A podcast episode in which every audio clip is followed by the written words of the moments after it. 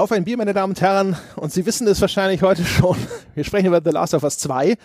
Wir haben eine, eine Trias aus Podcasts dafür vorbereitet. Dies ist der zweite im Bunde. Wir haben im ersten Teil darüber gesprochen, was es so an Kontroversen rings um das Spiel herum gegeben hat. Und jetzt zoomen wir zum ersten Mal ein bisschen rein. Hier geht es konkret um das Spiel, aber spoilerfrei. Und als mhm. dritten Teil werden wir dann noch einen Spoilercast anschließen lassen. Ich sitze hier. Ich trinke immer noch das äh, Ignusa, das mir Andreas und Susanne geschickt haben und es ist immer noch mein äh, äh, guter Sebastian Stange. Jetzt, das war eine scheiße Überleitung. Egal, Sebastian ist dabei. ja, äh, gut ist ein, ein schönes, ein, ein schönes, ein simples Adjektiv. Danke dafür. Das ist ein Attribut. Großer Gott. Ähm, ich trinke Cola mit, mit äh, ohne Zucker und mit künstlichem Kirscharoma und ich genieße mich gerade sehr. Hab aber gerade ein bisschen Angst aufgrund der Länge dieses Podcasts, werde ich so eine 1,5 1,5 Liter Pulle leer machen und das habe ich schon lange nicht mehr. Ja, ich, äh, das habe ich zuletzt als Student vielleicht gemacht. Mal gucken, wie mir der ganze, das ganze Koffein bekommt. Ja, ich bin inzwischen ein alter Mann. Vielleicht bin ich den Abend über zittrig und kann nicht schlafen. Ja. Ich wollte bei der Einleitung irgendwas sagen wie Co-Pilot oder Mitstreiter, aber mein Gehirn hat mir dann irgendwie wie die Vokabel verweigert. Ja, das ist äh, ohne Scheiß. Co-Pilot, äh, da kannst du auch direkt äh, zwei Euro ins Phrasenschwein werfen. Ja, ja okay. Hier, das ist, wir sind doch nicht in den 80ern äh, im, im Lokaljournalismus. Ja. Das waren zwei Euro. nice. Ja, so, also, wir machen einfach weiter im Text, meine Damen und Herren. Äh, wir sprechen über The Last of Us 2, ja. das äh, wir ausgiebigst gespielt haben. Ich habe das, glaube ich, insgesamt fast anderthalb Mal durchgespielt im Vorfeld dieses Podcasts. Der Sebastian ist, glaube ich, einmal komplett ja. durch. Ich habe es durchgespielt. Hab, hab mir Zeit gelassen. Hat so 30 Stunden, ich glaube knapp über 30 Stunden laut der internen äh, Uhr in den Safe Games. Genau. Du hast halt einfach in ein bisschen kürzeren Häppchen gespielt. Ich habe es halt einmal so an, glaube drei Tagen, drei, dreieinhalb Tagen oder sowas habe ich das dann durchgespielt. Erstmal so richtig schön an einem Stück.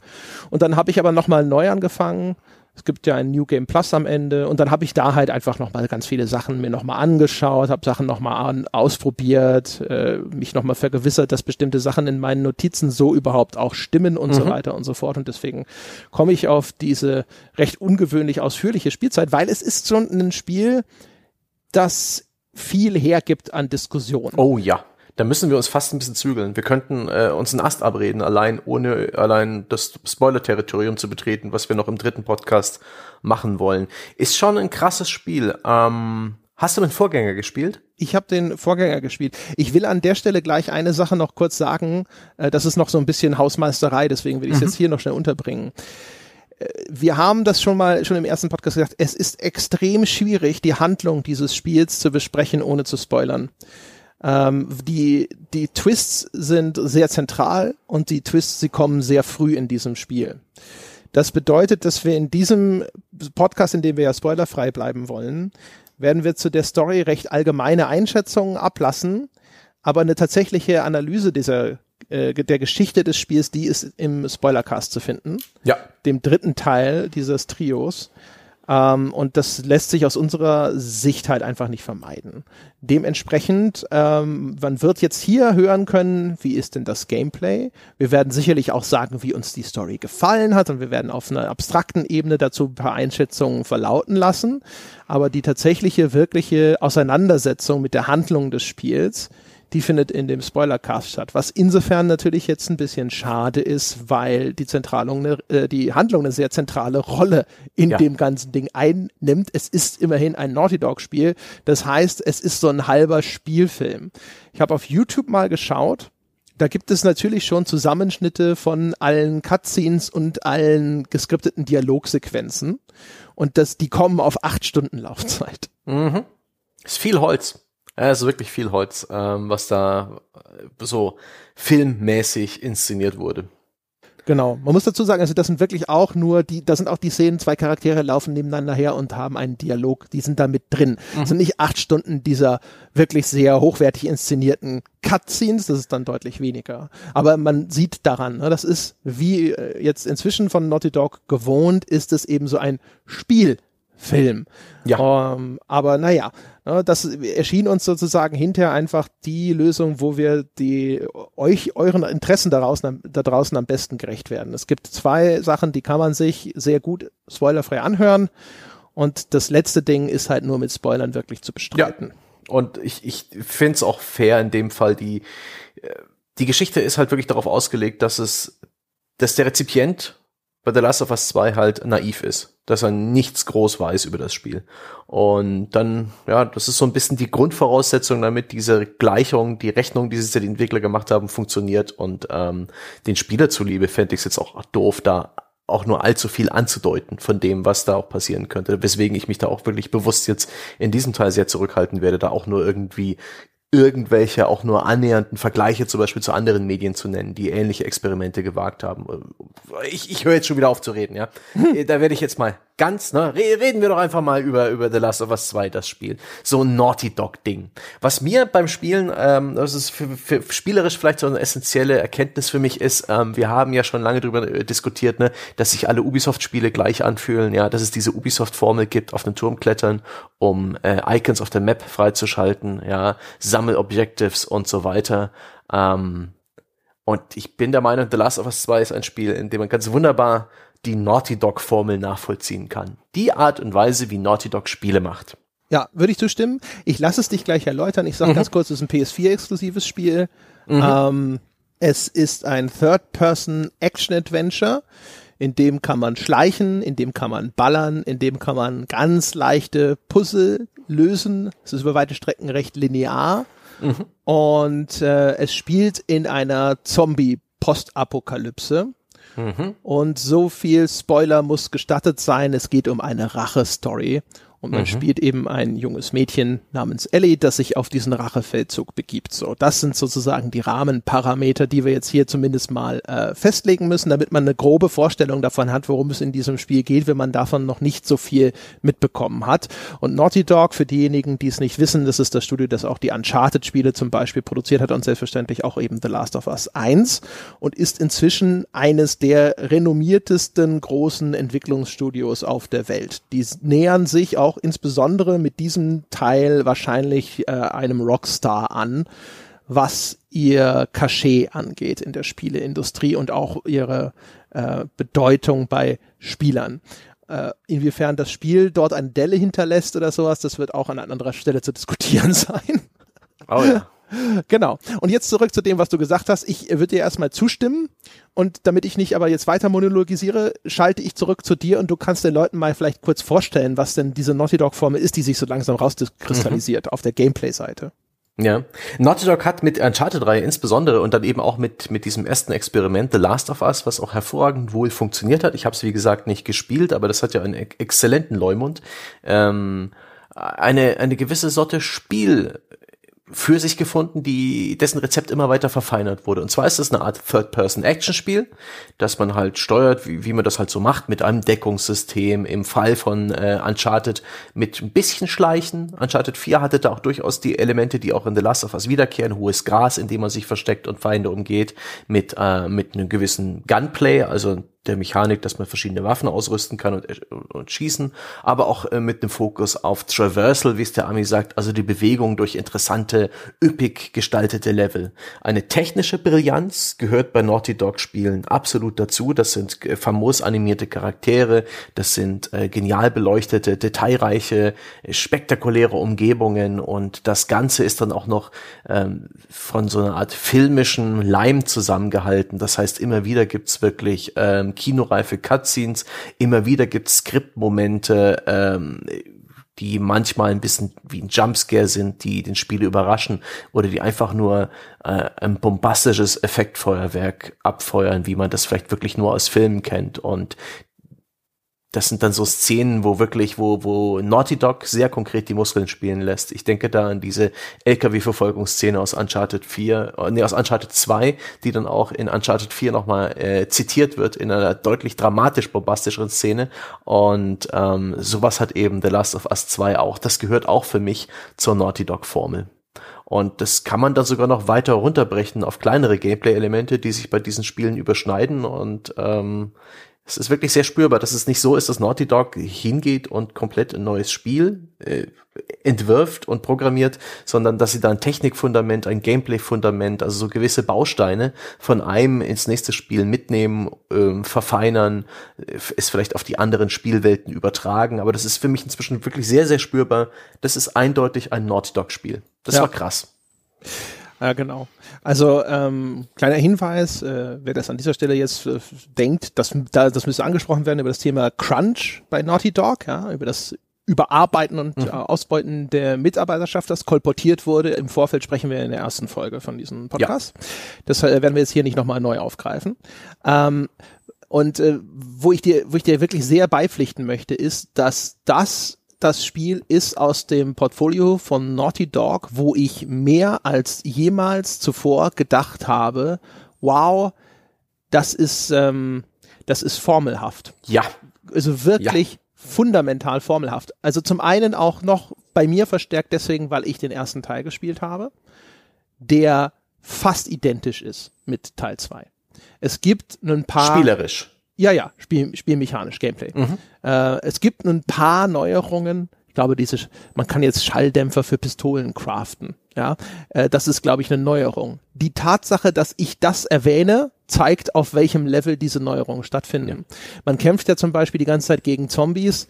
Es gibt vielleicht zwei neue Gegnertypen in diesem Spiel, was äh, diese Zombie-Fraktion mhm. angeht. Und der relevanteste neue Gegnertyp sind eigentlich Spürhunde auf der mhm. Seite der menschlichen Gegner. Und auf, auf diesem Level von Granularität operieren wir, wenn wir Unterschiede schon alleine nur zwischen äh, The Last of Us 1 und 2 irgendwo dingfest machen wollen. Und wenn man dann jetzt auch noch eben, was du getan hast, sowas wie einen Uncharted 4 einbezieht, wo man gemerkt hat, hey, Naughty Dog hat sich gedacht, diese Deckungsshooter-Mechanik, also dass überall irgendwelche hüfthohen Hindernisse stehen müssen. Das verschandelt unsere hübschen Landschaften. Die sehen dann aus wie aus dem Baukasten. Und eine Lösung, die uns eingefallen ist, ist, dass hohes Gras als Möglichkeit zum Verstecken taugt. Mhm. Und diese Erkenntnis haben sie jetzt eben auch in The Last of Us 2 einfließen lassen, wo sie gesagt haben, das ist jetzt nicht in erster Linie ein Deckungsshooter, sondern es wechselt zwischen verschiedenen Phasen in diesem Spiel. Eine davon ist mehr oder minder der Deckungsshooter, der andere ist aber vor allem Stealth. Ja. Dafür taugt das auch. Und auch hier können wir diese Landschaften organischer erscheinen lassen. Letzt haben wir hier auch eben dieses hohe Gras mit drin.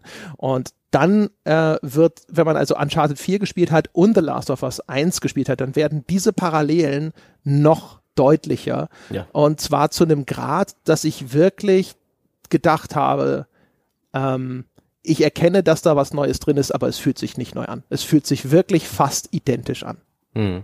Also bei mir waren es insbesondere die Szenen, wo die Spielwelt so deine Rätselaufgabe ist. Man bewegt sich auf eine Art Heldenreise durch die ähm, postapokalyptischen USA ähm, insbesondere ist Seattle ein sehr großer Schauplatz und das ist natürlich Naughty Dog-mäßig bombastisch inszeniert, das von Gras und Pflanzen überwucherte äh, Seattle mit ähm, so verfallenen Gebäuden, eingestürzte Dächer, viele Landmarken ähm, und eine generell sehr geile Kulisse und es ist echt durchaus spaßig, sich da äh, sich da so durchzuarbeiten. Teilweise sogar mit so einem, auch so einem typischen Naughty Dog Element, dem KI-Kompan, der so ein bisschen mithilft, ja. Der ist unverwundbar in den meisten Fällen, den sehen die Gegner nicht, wenn man schleicht, der kommt nicht ums Leben, wenn man ballert, der ruft öfters mal aus, wenn er was findet oder wenn du offensichtlich irgendwie einen gewissen Timer überschritten hast, dann gibt er dir einen Hinweis auf das Rätsels Lösung und so weiter, dieses, dieses Banter-System, ja, dieses, äh, sich gegenseitig, äh, das Spielcharaktere während des Gameplays Dialoge halten. Ist auch so eine, so eine Naughty Dog Exzellenz, die sie in Uncharted 4 und vor allen Dingen in The Lost Legacy nochmal äh, weiterentwickelt haben, wo, wo auch mal ein größerer Level ein bisschen nonlinear konstruiert ist. Und genau das ist dasselbe Spielgefühl, was man insbesondere am Anfang äh, dieser Heldenreise hat, wo auch mal ein größerer Level in aller Ruhe erkundet werden kann. Und dann sind dann so viele Aufgaben, die so ein bisschen Puzzle light sind. Das heißt, ich muss hier irgendwie rüber über diesen Abgrund oder da hoch auf das Gebäude. Und das ist eines dieser Spiele, wo das Klettern sehr einfach ist und dann noch irgendwann entwickelt man ein Auge dafür, was der Leveldesigner vorgesehen hat. Und hier und da muss man sogar mal ein Rätsel lösen. Die Tür ist zu dann gucke ich doch mal, ob irgendwo ein Fenster offen ist. Vielleicht komme ich nicht durch das Fenster durch, dann muss ich vielleicht noch eine Kiste schieben oder ähm, ja, so ein Müllcontainer auf Rollen, den ich dann vielleicht unter ein Tor schieben muss, das ich äh, von alleine nicht aufhalten kann und solche Geschichten. Und das Ding ist halt, ich habe das Gefühl, ich habe das teilweise in identischer Form in Uncharted 4 gemacht. Denn da gab es auch diese Kisten mit Rollen unten dran, die man irgendwo drunter geschoben hat. Und ich bin der Meinung, hier wurden vielleicht sogar Animationen gerecycelt oder zumindest wurde das alles so ähnlich inszeniert. Auch mit diesem Koop-Partner, der dir hilft und dir zuruft, hey, schieb die Kiste darüber. Das ist, war für mich, das war fast ein surrealer Moment, so wie ein Déjà-vu. Und das wirklich hier mir exakt dieselbe Aufgabe, dasselbe Problem gestellt wird. Mit, einer, mit einem anderen Anstrich, ja. Nicht eine wilde Schatzjagd irgendwo in der Karibik, sondern der Kampf ums Überleben in einem apokalyptischen Seattle. Aber das war dasselbe. Der Kaiser hat ja gar keine Kleider an. ja, und es ist vor allem, also erstens, es ist identisch mit Puzzeln, die im ersten Teil auch schon exakt so Das auch, waren. ja? Also im ersten Teil, dann, da sitzt dann von mir aus Ellie auf einem Floß und du musst sie mit Joel irgendwo hinschubsen, ja, also schwimmst dann so und schiebst das Ding irgendwo hin oder sonst irgendwas, ne? Aber dieses, hier, wir kommen da nicht hoch, hier ist ein Objekt, schiebt das dahin, damit wir da hochkommen, gibt es identisch in The Last of Us 1 und ist es vor allem in der Hinsicht, hat es sogar einen Schritt zurück gemacht. Also erstens sind diese Puzzle seltener und sie sind nochmal erheblich weniger komplex geworden. Es gibt einen zweiten Typus Puzzle in dem Spiel und das sind Saves die überall rumstehen und es gilt eine Kombination für diese Saves zu finden. Und ich erwähne das nicht, weil das ein riesiger Spaß ist, sondern weil es eigentlich eine tolle Veranschaulichung dafür ist, wie stark dieses Spiel simplifiziert, insbesondere mhm. bei den Puzzles, weil diese Kombinationen findest du in einer überwiegenden Anzahl von Fällen fast schon im gleichen Raum, mhm. also im gleichen wenige Räume umfassenden Gebäude. Ich glaube, ich kann mich an einen einzigen Fall erinnern, wo ich über die Straße quasi in ein anderes Gebäude musste, um die Kombination zu finden. Und ja. ansonsten sind die in einer dermaßen unmittelbaren Nähe platziert, und sehr häufig auch einfach nur in irgendwelchen Textdokumenten niedergeschrieben, vielleicht minder, minimal äh, kryptografiert, indem es heißt, ja, es ist die, äh, die Telefonnummer von so und so. Das ist das Schwierigste, an das ich mich erinnern kann. Mhm. Da musste man dann suchen, wo diese Telefonnummer stand und das war nur deswegen schwierig, weil ich auf eine falsche Fährte gelockt wurde. Da gab es ein schwarzes Brett, da hing ein Poster mit einer lesbaren Telefonnummer und ich habe mir gedacht, okay, die Textur ist hochauflösend Sie wollen, dass ich das lesen kann, das gilt nicht für alles. Ah. Also muss das die richtige Telefonnummer sein. Nein, nein, nein, nein, du hast einen Holzhammer nicht gefunden, mit ja. dem sie anderswo gewunken haben. Ich, ich habe es dann hinterher auch verstanden, ich will jetzt nicht das komplette Rätsel spoilern, mhm. aber das war tatsächlich schon der Höhepunkt der Kopfnüsse, was diese Puzzles, nennen, nennen wir sie so, an, angeht. Also ja. sehr trivial, sehr uniform, und äh, in meiner Erinnerung auch ein Rückschritt im Vergleich zum ersten ja. Teil. Aber definitiv auch leichte Kost und durchaus irgendwie so eine Art milde Unterhaltung und teilweise sogar technisch geil. Also insbesondere die ähm, die Seil- und Kabeltechnologie im Spiel, die habe ich in der Qualität noch nicht erlebt, dass Ellie auch wirklich sowas wie Stromkabel in die Hand nimmt, sie, ähm, während sie läuft, automatisch ähm, so zu einer zu einem Bündel zusammenrafft, dann dieses Bündel auch über irgendwie eine Stange werfen kann, so dass dann ein Seil entsteht, an dem man hangeln, klettern und sich schwingen kann. Das ist, ich finde, das, äh, aus, das erwarte ich von dem Spiel in dem Moment nicht. Das sieht so gepolished, so gut aus und, und plötzlich sind auch noch solche Animationen vorhanden und selbst dieses Detail ist gepolished und sieht gut aus, weil Seil ist sowas Komplexes, ähm, das in einem Videospiel realistisch äh, zu animieren, schwierig schwierig. Ich habe mich aufgrund der meines Angelhobbys mal mit Knoten beschäftigt und selbst von äh, Schnurherstellern animierte äh, Knoten äh, Rendervideos sehen entsetzlich aus, weil es einfach furchtbar ist. Cool, äh, ja, ein Zehntel des Budgets. Aber, ja, aber, aber ähm, im Grunde genommen ist es doch das Seil aus Uncharted, der Wurfhaken nur eben statisch bisschen, verortet. Ja, bisschen, bisschen cooler, aber auch eine nette, ein nettes Element, wo man sich denkt, oh, das ist aber cool, jetzt werfe ich das hier drüber, aber es wird niemals wirklich anspruchsvoll. Das ist stets einfach irgendwie auch nett. Oh, jetzt ist es wieder vorbei. Ich war äh, da nie herausgefordert, aber ich will jetzt auch nicht allzu starke Kritik üben. Ich, ich mag zum Beispiel die Tatsache, dass die Levels ist ein sehr lineares Spiel. Ähm, auf dieser Heldenreise steigt man immer wieder mal durch eine Tür, hinter der dann irgendwie Schutz zu Boden fällt, so dass man da nicht zurückgehen kann. Oder man hüpft oft irgendwo runter. Und danach ist dann der Weg zurück versperrt und so gibt's immer wieder kleinere Levelabschnitte, die man äh, dann aber relativ frei erkunden kann. Oftmals gibt's da Gegner, eben diese Zombies, die sind in der Narration des Spiels durch so Pilzsporen verseucht und die sind blind und denen muss man sich besonders leise nähern und eben Gegner Gegner, die da in zwei Fraktionen, ähm, zwei verfeindeten Fraktionen in so einer Art Bürgerkrieg gegeneinander stecken, was dann eben auch noch ein bisschen Storywürze dem ganzen Spiel verleiht. Und das sind eben ne, das Monster Mensch und die dann eben auch andere klassischere Stealth-Action-Herausforderungen bieten als Gegner. Und in diesen Levels mag ich das sehr, dass es schon Möglichkeiten gibt, einfach mit einem gewissen Explorer-Auge drauf zu schauen. Es gibt sowas wie Secret Areas.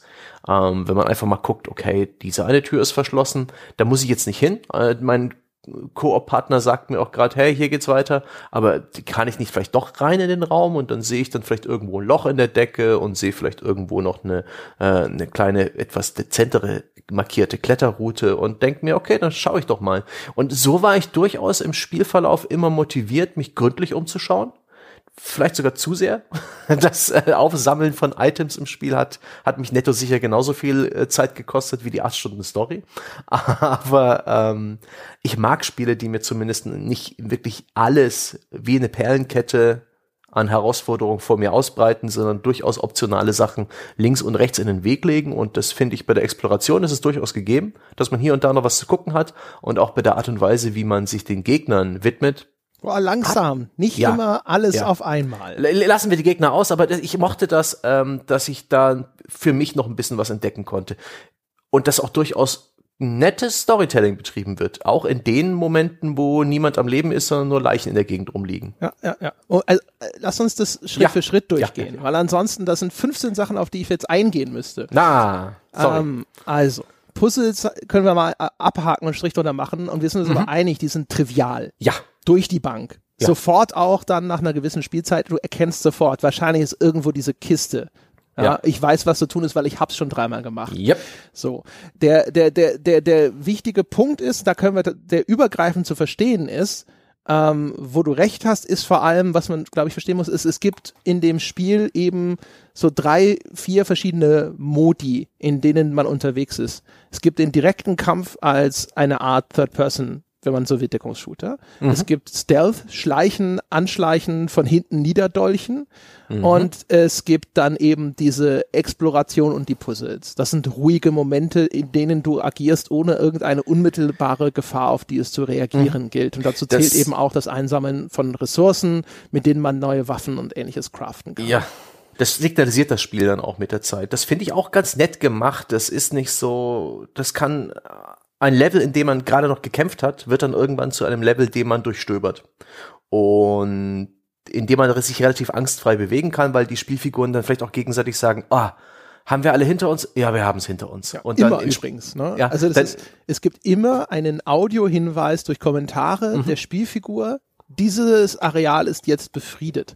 Was ja. ich übrigens eine seltsame Entscheidung finde, wenn ich auch durch die Linse eines Survival-Horror-Spiels darauf blicke, weil es sofort jede Anspannung eliminiert. Du weißt, ja. hier ist nichts mehr. Keinerlei Gefahr wartet auf mich hinter der nächsten Ecke.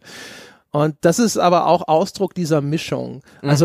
Das ganze Ding, The Last of Us, ist so eine, ist, ist eine Mischung eben aus diesen Spielelementen und aber eben auch aus diesen ähm, Genre-Elementen. Also mhm. der Survival-Horror wird in diesem Spiel an- und abgeschaltet und ist gar nicht mal so sehr dieses durchlaufende Thema, weil dann sagt es, okay, jetzt kommt wieder die ruhige Passage. Ja.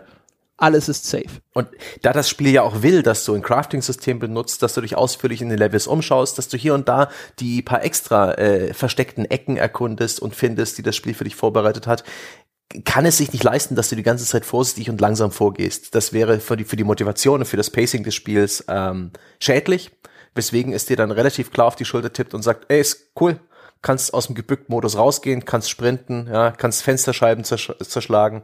Jetzt passt das gerade. Genau, jetzt kann, jetzt kann dir alles egal sein und jetzt kannst du halt losgehen. Und in der Regel bist du dann dabei, nach Ressourcen zu suchen, weil mhm. du bist eigentlich schon mit einer permanenten Ressourcenknappheit geschlagen. Das liegt daran, dass dein Inventar einfach nicht viel Platz bietet. Also mhm. es gibt manche Waffen, die stärker sind, haben dann maximal neun Schuss oder sowas. Und danach geht's einfach nicht mehr. Dann mhm. sagt man dir, das Inventar ist voll. Ein bisschen ludonarrativ dissonant, weil Ellie ja einen Rucksack dabei hat und man sich denkt so, Moment mal, der sieht so aus, als ob da schon noch ein paar Patronen reinpassen und die sind auch echt wichtig, aber mhm. mein Gott, es ist halt ein Spiel, also da kann ich dann drüber hinwegsehen, manche Sachen, da ist dann da halt eben, muss man dem Gameplay den, die Vorfahrt lassen ja. ähm, und dadurch bist du aber halt ständig motiviert, Dinge einzusammeln und das ist dann aber auch eine der Phasen im Spiel, die mir zu lang gedauert hat, mhm. ehrlich gesagt. Ich war durch die Konstruktion des Spiels ständig, ähm, ich will incentiviert sagen, was ist das deutsche Wort dafür? Angespornt. Angeregt, angespornt, ja. ja. Angespornt, wirklich gründlich meine Umgebung abzusuchen, um keine Ressourcen zu verpassen, insbesondere weil es dort ja auch Pillen gibt und die, mit diesen Pillen kann man in einem Skillbaum neue Fähigkeiten freischalten und die kann ich unbegrenzt einsammeln. Das heißt, es war immer so und es gibt dann noch Waffenteile, mit denen kann man Waffen upgraden. Und dies, selbst wenn ich wusste, ich habe schon eigentlich überall Munition voll oder Crafting-Materialien sind relativ voll, es war immer die Verlockung, dass eine von diesen unbegrenzt aufsammelbaren, nicht unwichtigen Ressourcen noch versteckt ist, dass mhm. ich diese Areale abgesucht habe. Der, der Bruch, ähm, die Dauer meines Ich suche die Umgebung ab, wurde dadurch dann aber so lang, dass ich es störend fand. Ich fand, das hat das Spiel für mich jedenfalls dann ständig ausgebremst. Ja. Und das Absuchen von Schubladen ist langweilig. Und vor allem auch noch, wenn es immer eine schöne Animation gibt und dann so eine Sekundenverzögerung teilweise, bevor das Item darin greifbar wird, die mich auch immer wieder frustriert hat auf die, die, die Dauer. Du siehst schon was drin, ja. du willst die, du drückst die Aufheben-Taste, ist aber noch nicht freigeschaltet, ist noch nicht freigegeben, Animation läuft noch, jetzt darfst du es aufheben. Ja. Ah. Immerhin, immerhin ist es nicht ganz so träge und ganz so behäbig wie bei Red Dead Redemption 2, dem ich diese, diese Behäbigkeit dann doch wirklich übel genommen habe. Ähm, es ist ein bisschen zackiger, aber es ist tatsächlich ein bisschen zu viel des Guten. Und da setzt sich dann das Spiel auch zwischen die Stühle. Es hat auf der einen Seite diese Ressourcenknappheit ähm, eines Survival-Horror-Spiels, die auch für Spannung sorgt, für Dringlichkeit, die dich nie ähm, oder die zumindest in der Regel verhindert, dass du dich äh, overpowered fühlst, dass du sorglos in Konflikte reingehst. Und das ist ein wichtiges Mittel, damit Survival-Horror funktioniert. Fuck, fuck, fuck, fuck, wie schaffe ich das? Und Gleichzeitig sind die Spielwelten relativ offen, relativ groß, äh, nicht so linear, nicht so kompakt wie zum Beispiel in einem Resident Evil, wo man zwar auch Ressourcen sammelt, aber die praktisch am Wegesrand aufliest und vielleicht hier mal einen Umweg geht oder mal guckt, ob man in dem Raum noch was entdeckt, aber es ist lange nicht so so, so weitläufig wie die Areale in The Last of Us 2 und das ist dann, dann da beißen sich dann diese beiden Spielideen. Und ich hatte auch tatsächlich das Gefühl, dass dem, das Durchsuchen der Umgebung und dem Looten dann einfach zu viel Zeit zum Opfer fiel. Zumal ich mich dann eben auch hab von diesem Spiel dazu motivieren lassen, ähm, alles gründlichst abzusuchen, weil es mir einen Vorteil bringt. Und da bin ich halt, ähm, weiß nicht, da bin ich anspruchslos genug, dass ich mir dann denke, okay, war ich in dem Raum schon mal, gucke ich jetzt da, gehe ich über die Straße, kletter da nochmal durchs Fenster, guck, ob ich hier noch irgendwie einen möglichen Kletterweg vergessen habe. Okay, nächster Straßenzug. Und man lootet und guckt, und klettert, schaltet die Taschenlampe ein, schaltet die Taschenlampe aus, greift Dinge, greift Dinge. Es ist dann irgendwann, sind das für mich nur noch irgendwelche Symbole gewesen. Ich habe dann nicht mehr für mich gesagt, oh, hier liegt ein Lappen, oh, da ist Alkohol, aus dem kann ich ein Heil-Item bauen. Ich habe einfach mechanisch aufgelesen, des Auflesens willen. Regelmäßig auch entdeckt, oh, ich habe ja 150 Upgrade-Punkte. Ganz vergessen. Ach. ja. Und ich, also aus meiner Perspektive ist es ein Konstruktionsfehler des Spiels, dieser Survival-Aspekt mit dem Ressourcensammeln und dem äh, dazugehörigen Crafting.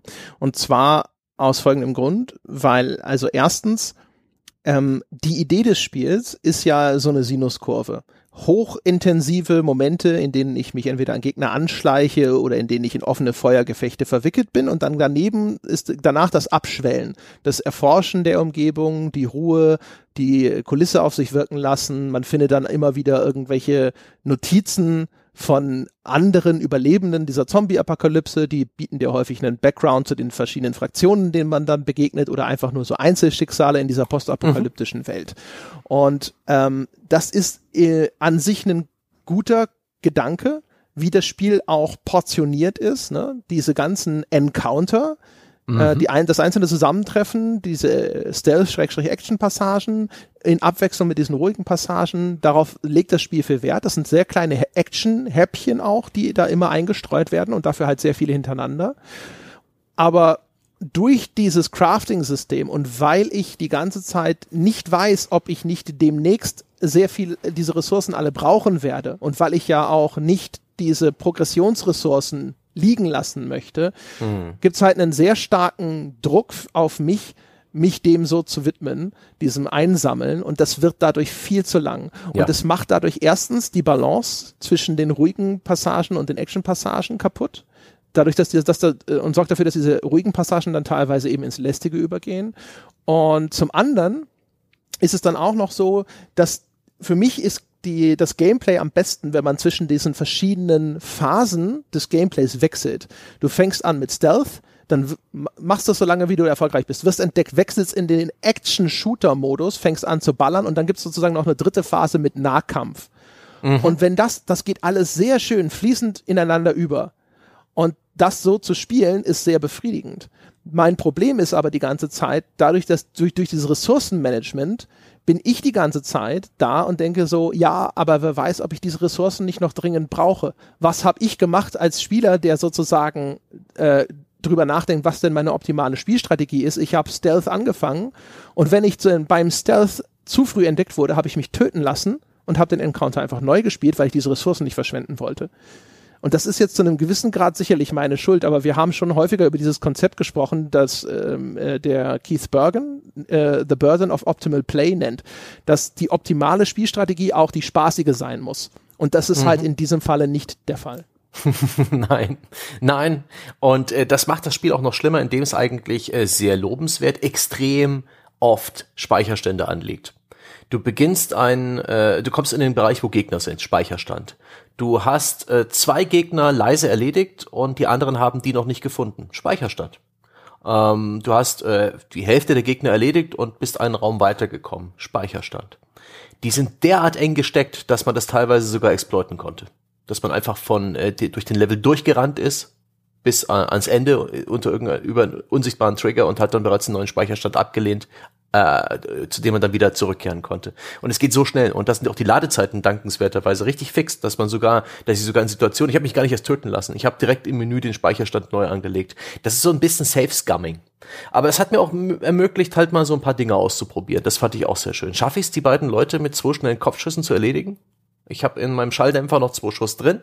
Versuche ich's doch mal. Ist aufgrund der etwas trägen Steuerung und der 30 FPS mit der Basis PS4, ich weiß nicht, wie es auf, wie es auf der PS4 Pro läuft, ich glaube auch da bloß 30 FPS, nicht so super einfach, aber das, das, da habe ich halt mal zehn Versuche gebraucht, das ging auch ganz gut. Aber ja, ja, die optimale Strategie war oft eine, äh, in der ich die, die KI ähm, missbraucht habe, oder besser gesagt die Schwächen der KI.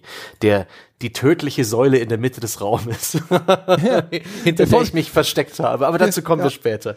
Ja, also kannst du gleich äh, nur ganz kurz nochmal, das gilt nur für den normalen Schwierigkeitsgrad. Auf dem ja. nächsthöheren da äh, kannst, gibt's diese Mikro-Zwischenschritte im, im Autosaving nicht ah. mehr, ne? sondern dann fängst du den Encounter immer komplett von vorne an. Oh, das ist, das ist interessant. Gut, hast du dich damit auch ein bisschen beschäftigt? Ja, äh, Ach, ich habe meinen zweiten Durchgang, den habe ich dann auf dem, äh, dem höchstmöglichen sogar gespielt, auf Survival, weil ich äh, hatte nämlich auch beim ersten Durchgang hatte ich immer das Gefühl, boah, die KI lässt sich echt schon hart exploiten. Mhm. Und äh, das Menü verspricht mir, ich glaube schon ab hart, also dem zweithöchsten Schwierigkeitsgrad, mhm. dass die KI dann auch irgendwie nochmal andere erweiterte Strategien nutzt.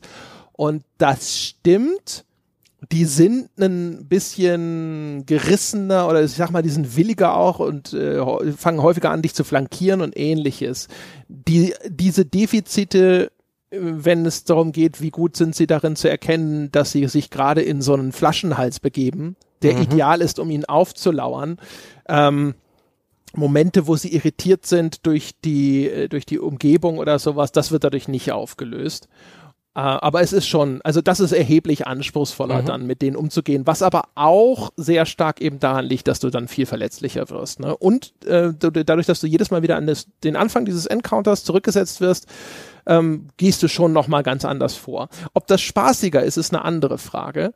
Ich hatte das Gefühl, ähm, äh, am spaßigsten war es, als ich dann hinterher begriffen hatte, dass ich, dass ich mir hier meinen Spielspaß eben selber mal, äh, zusammenbauen muss. Das Spiel bietet ja, da werden wir noch drüber sprechen müssen, fantastisch viele Möglichkeiten, das den eigenen Wünschen anzupassen. Ja, das stimmt. Und sobald man sich dann eben auch ein bisschen davon löst, was jetzt optimal ist äh, mit einer, aus einer strategischen Sicht und sondern sich eher überlegt, was ist denn optimal als Einstellung für meinen Spielspaß, wird's dann halt sehr viel besser. Ich finde das nur immer, mag das insofern nicht, weil äh, der Entwickler hat gefällig selber dafür zu sorgen, dass sein Spiel spaßig ist und nicht sagen, hier, bau dir doch ein spaßiges Spiel, in dem du all diese Parameter so anpasst, dass es dann hinterher hoffentlich für dich irgendwie besser ist. Hm. Vor allem nicht, wenn das Korsett, in das er mich gesteckt hat, mit Survival und Crafting und sowas, ganz bestimmte Anregungspunkte setzt, mich in ganz bestimmte Richtungen schubst und schiebt und, und dann sagt so, ja, aber äh, du kannst ja dann zum Beispiel auch einfach die, die Frequenz vom Loot hochsetzen, dass du halt ständig zugekippt wirst mit Items. Weil ich mir denke so, ja, das geht, dann muss ich nicht mehr so viele Schubladen durchsuchen, aber dann dadurch entstehen Risse an einer anderen Stelle, dann bin ich überversorgt mit äh, zu starken Waffen und ähnlichem. Mhm. Das funktioniert nämlich eben nicht überall. Man, er kann sich seiner Verantwortung einer guten Spielbalance auch in der Balance seiner Systeme nicht so entledigen. Es funktioniert nicht vollumfänglich.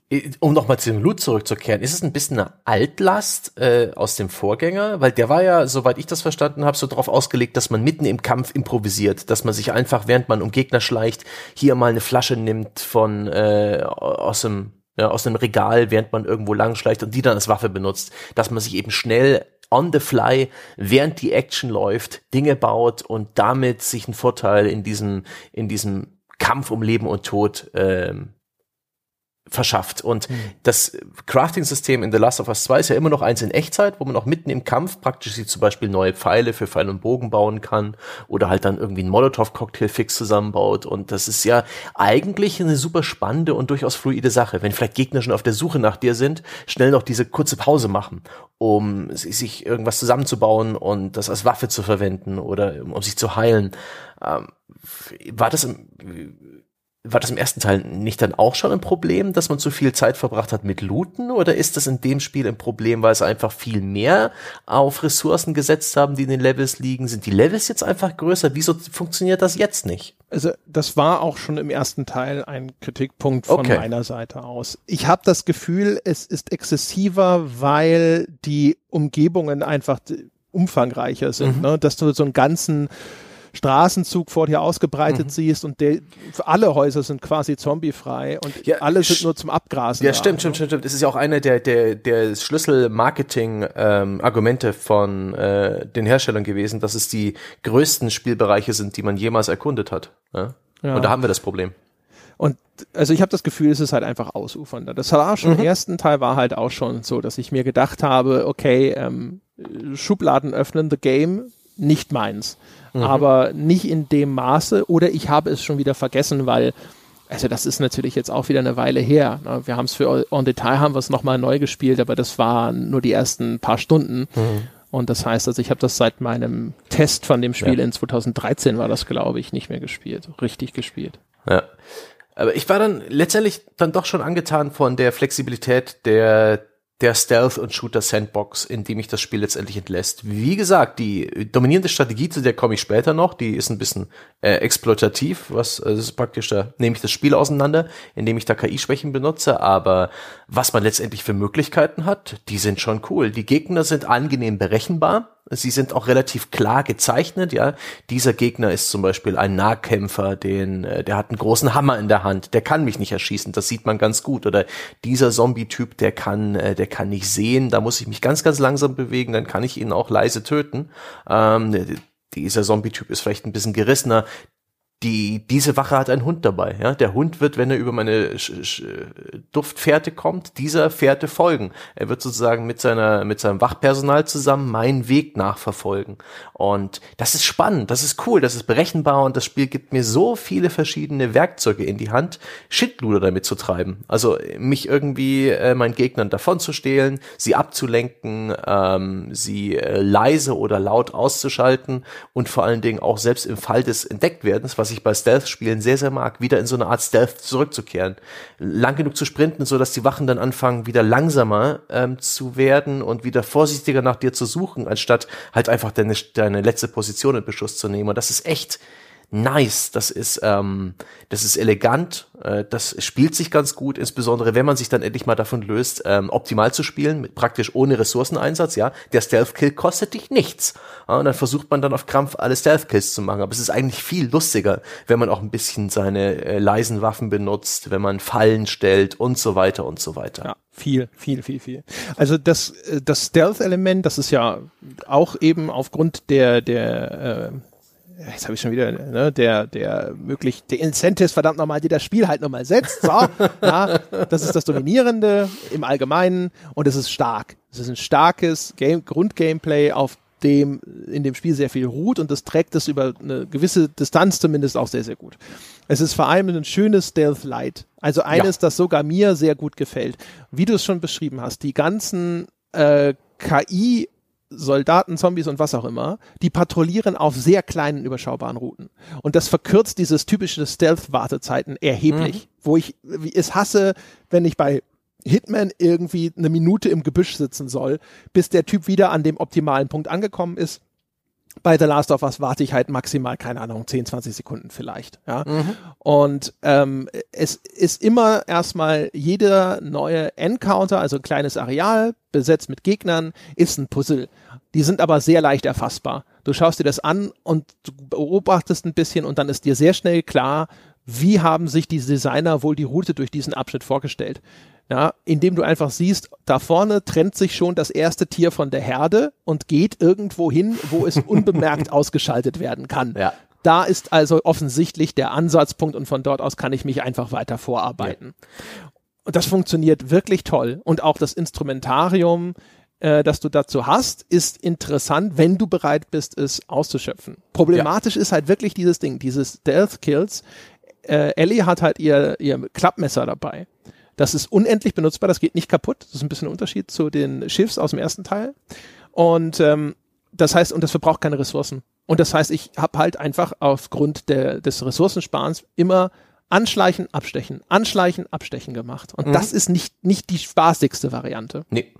Das ist, das ein Stück weit auch ein Empfängerproblem, aber ähm, ja, weil das ist das Spiel regt dich auch immer wieder dazu an, kommentiert auch manchmal hier, ja, Falle stellen, da, da reden auch manchmal Leute darüber, über irgendwie äh, äh, äh, gewisse Tötungsmethoden, da werden dir Pfeil und Bogen praktisch in die Hand gedrückt, ja. Ja, mm. jedes Mal, wenn du eine neue mm. Waffe kriegst, ja. kommt sofort, sofort, kommt eine Situation, wo du sie ausprobieren darfst. Ja, hm, probier das doch mal aus, hier, schau mal, vielleicht kannst du das für die Lösung gebrauchen, aber nein, der Stealth-Kill ist dann tatsächlich, ja, einfach eine, eine gewisse Zwang, Zwanghandlung, die der, der Optimierer halt einfach instinktiv benutzt, aber das Leveldesign ist auch ganz angenehm in dem Sinne, dass es stets eine alternative Route gibt, dass es mehrere Schleichwege gibt, äh, um den Gegner in die Flanke zu fallen oder eben auch wenn man wenn man verfolgt wird, dass man sich noch irgendwie davonstehlen kann, durch irgendeine Lücke im Mauerwerk kriechen oder irgendwie unter einem LKW durch. Da sind die Gegner auch angenehm ähm, unfähig,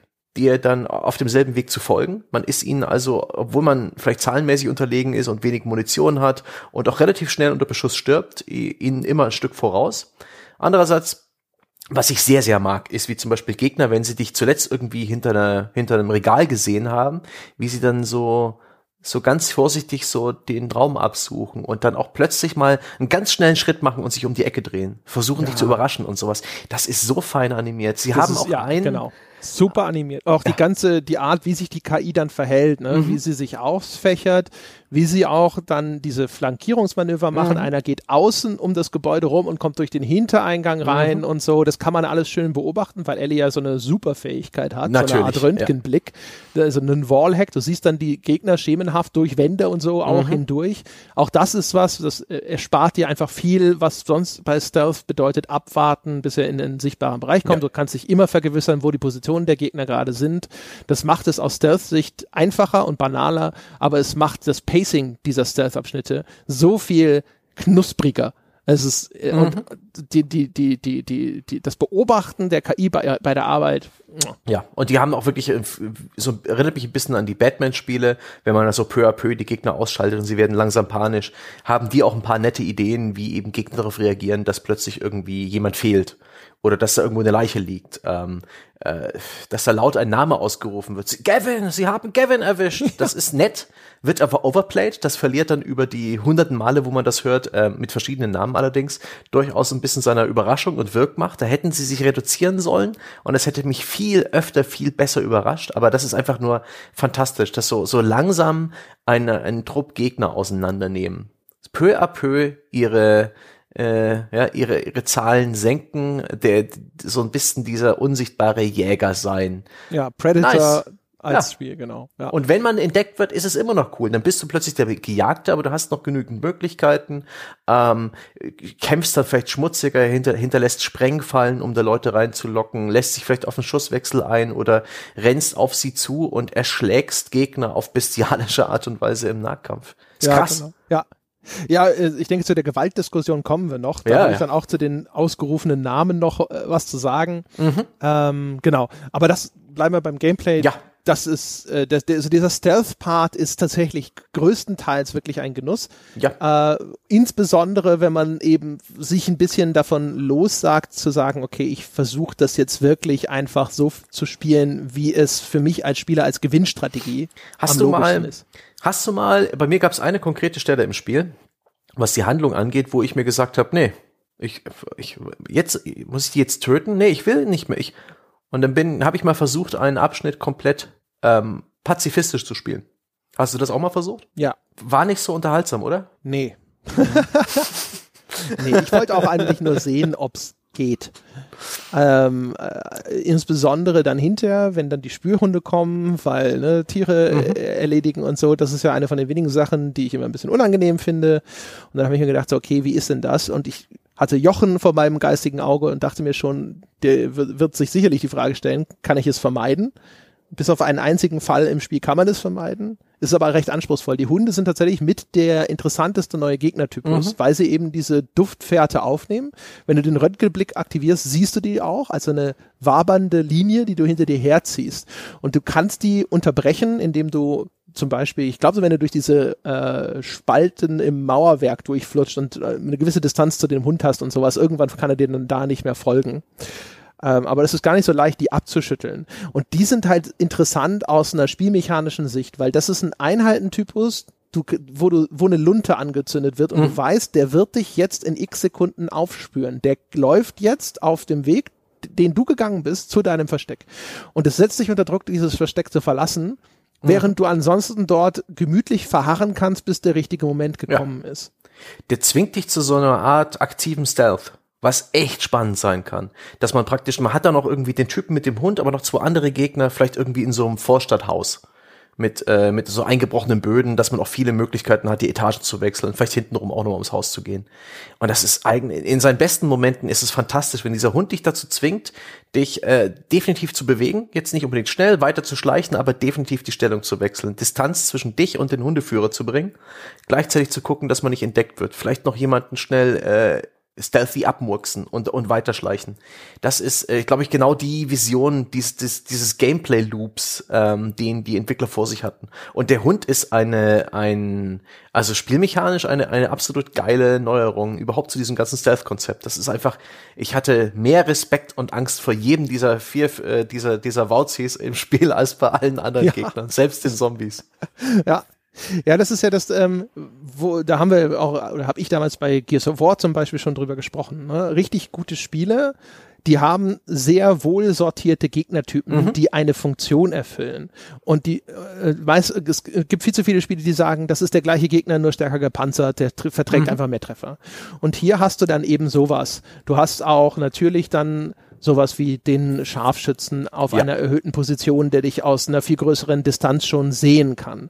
Mhm. Äh, du hast, wie du schon gesagt hast, zum Beispiel diese Nahkampf-Brawler, die, wenn ja. du entdeckt bist, auf dich zugestürzt kommen und wenn du sie nicht ausschaltest, bevor sie dich erreichen, können sie sehr viel Schaden in sehr kurzer Zeit machen oder sie mhm. zwingen dich zumindest in diese Nahkampfphase des Gameplays einzutreten, die wiederum nicht so stark ist übrigens. Die besteht daraus, dass du ausweichst, wenn die Animation dir signalisiert, der wird jetzt zuschlagen, drückst du die L1-Taste, dann weichst du aus und dann machst du einen Gegenangriff und das war's. Das ist, also mhm. dieser Loop wiederholt sich im Nahkampf. Einfach nur ja. ausweichen, zuschlagen, ausweichen, zuschlagen, bis einer umkippt. Der, das Problem bei denen ist vielmehr, das verwickelt dich in den Nahkampf und in der Zeit schießt du nicht die anderen ab. Und die ja. bringen sich in Stellung, die schießen auf der Distanz auf dich. Und deswegen ist dieser Gegnertypus an sich trotzdem sinnvoll. Aber er ist halt gar nicht mal so sehr ein Problem in sich, sondern er ist so ein Time-Sink in Situationen, wo du diese Zeit aber nicht hast. Ja. Und das ist halt schon clever. Also die Gegnertypen, die sie drin haben, äh, auch das, was du schon beschrieben hast, ne? der eine Zombie ist blind und deswegen kann man sich dem anders annähern, aber muss sehr viel langsamer vorgehen, mhm. weil er ein gutes Gehör hat und die anderen können wiederum sehen, ja. sind aber taube Nüsse, da kannst du dann viel schneller an die ranschleichen. Ja. Und Obwohl ich durchaus das, Gef ne? das, Gefühl habe, das, hat, das Spiel hat hier ursprünglich mal mehr vorgehabt. Oder ich habe es einfach auf einen zu niedrigen Schwierigkeitsgrad gespielt, weil das Spiel hat auch eine sehr gute Audioabmischung auch und äh, hat sehr viele Details mit drin. Ja, also ist äh, viel Mühe reingeflossen. Zum Beispiel, wenn, wenn äh, Glasscherben am Boden liegen. Manchmal muss ich ja zum Beispiel ein Fenster zerbrechen, um irgendwo reinzukommen. Und wenn ich dann an der Stelle langschleiche, dann zerbricht Glas unter meinen Füßen und macht ein Geräusch. Aber ich hatte noch nicht den Fall in irgendeiner Stealth-Situation, dass irgendjemand auf mich aufmerksam geworden wäre, weil ich über Glas gelaufen bin oder weil ich eine Flasche umgeworfen habe beim Schleichen. Hm. Nee, ich glaube, Bodenbeschaffenheit ignoriert das Spiel komplett. Und das war, das war, das war so eine, so eine Vorlage, die sie einfach hätten verwandeln müssen. Damit ich habe am Anfang des Spiels damit gerechnet. Oh, das ist aber interessant hier. Hier muss ich ja wirklich gucken, dass nicht mal irgendeine Flasche umfällt. So, oh, sonst entdeckt mich dieser Zombie und irgendwann nee, Nein, ah, naja. ja. Nee, aber die, also die Gegnertypen und deren Zusammenstellung ist in der Hinsicht wirklich hervorragend und die ja. Audioabmischung ist auch sensationell. Sauber, sauber, sauber. Sensationell. Also, eine hervorragende, hervorragende Audiokulisse. Da gibt's exakt nichts zu meckern. Das Orten der Gegner äh, äh, fällt sehr leicht. Ich habe es mit Kopfhörer gespielt, habe auch die entsprechenden Einstellungen gewählt. Das Audiooptionsmenü ist üppig an Optionen. Da kann man sogar den Azimut einstellen, was auch immer das ist. Äh, und ähm, die Sprecher machen ihre Arbeit gut. Der Soundtrack auch interessant, oftmals nur Geräusche, die Stress verursachen. So ein Dröhnen erinnert so ein bisschen an so Thriller-Serien. Ähm, wenn sie wirklich dramatisch werden und einfach nur irgendein ein Beat oder ein gewisses Dröhnen oder ein etwas enervierendes Geräusch wird immer intensiver und immer intensiver, um vielleicht auch die Extremsituationen, in der sich die Charaktere befinden, zu verdeutlichen. Wo es bei dem Spiel auch wirklich story- und handlungsmäßig in, in die Richtung Extremsituationen geht. Und ähm, das war sehr, sehr wirkungsvoll und auch äh, technisch, optisch was Detailgrad, Beleuchtung, Texturierung, da gibt's eigentlich kaum was zu meckern. Ich hatte zwei, drei Glitches im Spiel, die ein bisschen albern waren, ja, bei diesem äh, Aufsammeln von Gegenständen, die Dreieckstaste gedrückt und meine Spielfigur skatet seitlich umher, dreht sich einmal um die Achse und geht erst dann in die Hocke und solche Späße. Aber auch ansonsten eigentlich bugfrei und gepolished. Ich hatte keinen Plotstopper, ich hatte keinen kein Crash, kein gar nichts, nicht durch die äh, Architektur gefallen im Level oder sowas gepolischtes AAA. Daumen hoch. Ja, also es ist, äh, es ist in, in technischer Hinsicht ist es ein absolutes Brett. Ja, also, also auf einer normalen PS4 vor allem, ja. das muss, ich, muss man sich ja vor Augen halten, auf welcher Hardware das läuft. Ist man als PC-Spieler, könnte man jetzt Titel zitieren, die an der einen oder anderen Stelle vielleicht grafisch irgendwie fortschrittlicher aussehen? Ja. Aber ist das Ding insgesamt gemessen an der Hardware, auf der es läuft, unfassbar gut aussehend. Absolut. Und mhm. auch, äh, auch nicht nur aus so einer technisch-handwerklichen Hinsicht, sondern auch aus einer künstlerischen Hinsicht, was halt die Ästhetik angeht. Es gibt einen, äh, eine Szene in so einem U-Bahn-Tunnel, da liegt so eine rot grell rot leuchtende Bengalfackel mhm. irgendwo auf dem Boden und vor der huschen dann so silhouettenhaft Zombies und Soldaten hin und her. Und eine von den Neuerungen, glaube ich, im Vergleich mhm. zum ersten Teil ist auch, dass jetzt eben diese Soldaten und die Zombies in manchen Situationen gleichzeitig vorhanden sind und du kannst sie so ein bisschen aufeinander hetzen. Und das ist zum Beispiel, das ist visuell, ist das großartig. Ja, ja. Das ist natürlich erkauft dadurch, dass das Spiel sehr linear ist und ähm, äh, in solchen Situationen insbesondere. Immer wenn es richtig bombastisch aussieht, dann merkt man, brauchen Sie jetzt Arbeitsspeicher, geben Sie da nicht so viel Platz zum, zum Umherlaufen ja. und zu viel Flexibilität spielerisch, aber es ist, äh, ist schon sehr gut gemacht. Und klar ist das Licht, die Beleuchtung nicht dynamisch. Das ist jetzt, das sind alles Kompromisse, die da eingegangen werden, aber die äh, aus dem aus dem begrenzten Hardware-Budget der Vanilla PS4. Ich habe die mir zum Launchtag äh, 2013 gekauft. Ich war wirklich beeindruckt, was das für eine für eine durchweg gute Grafik war und wie das Spiel auch vermieden hat, äh, irgendwie Ladezeiten einzubauen. Es gibt eine ordentliche Ladezeit beim ersten Mal.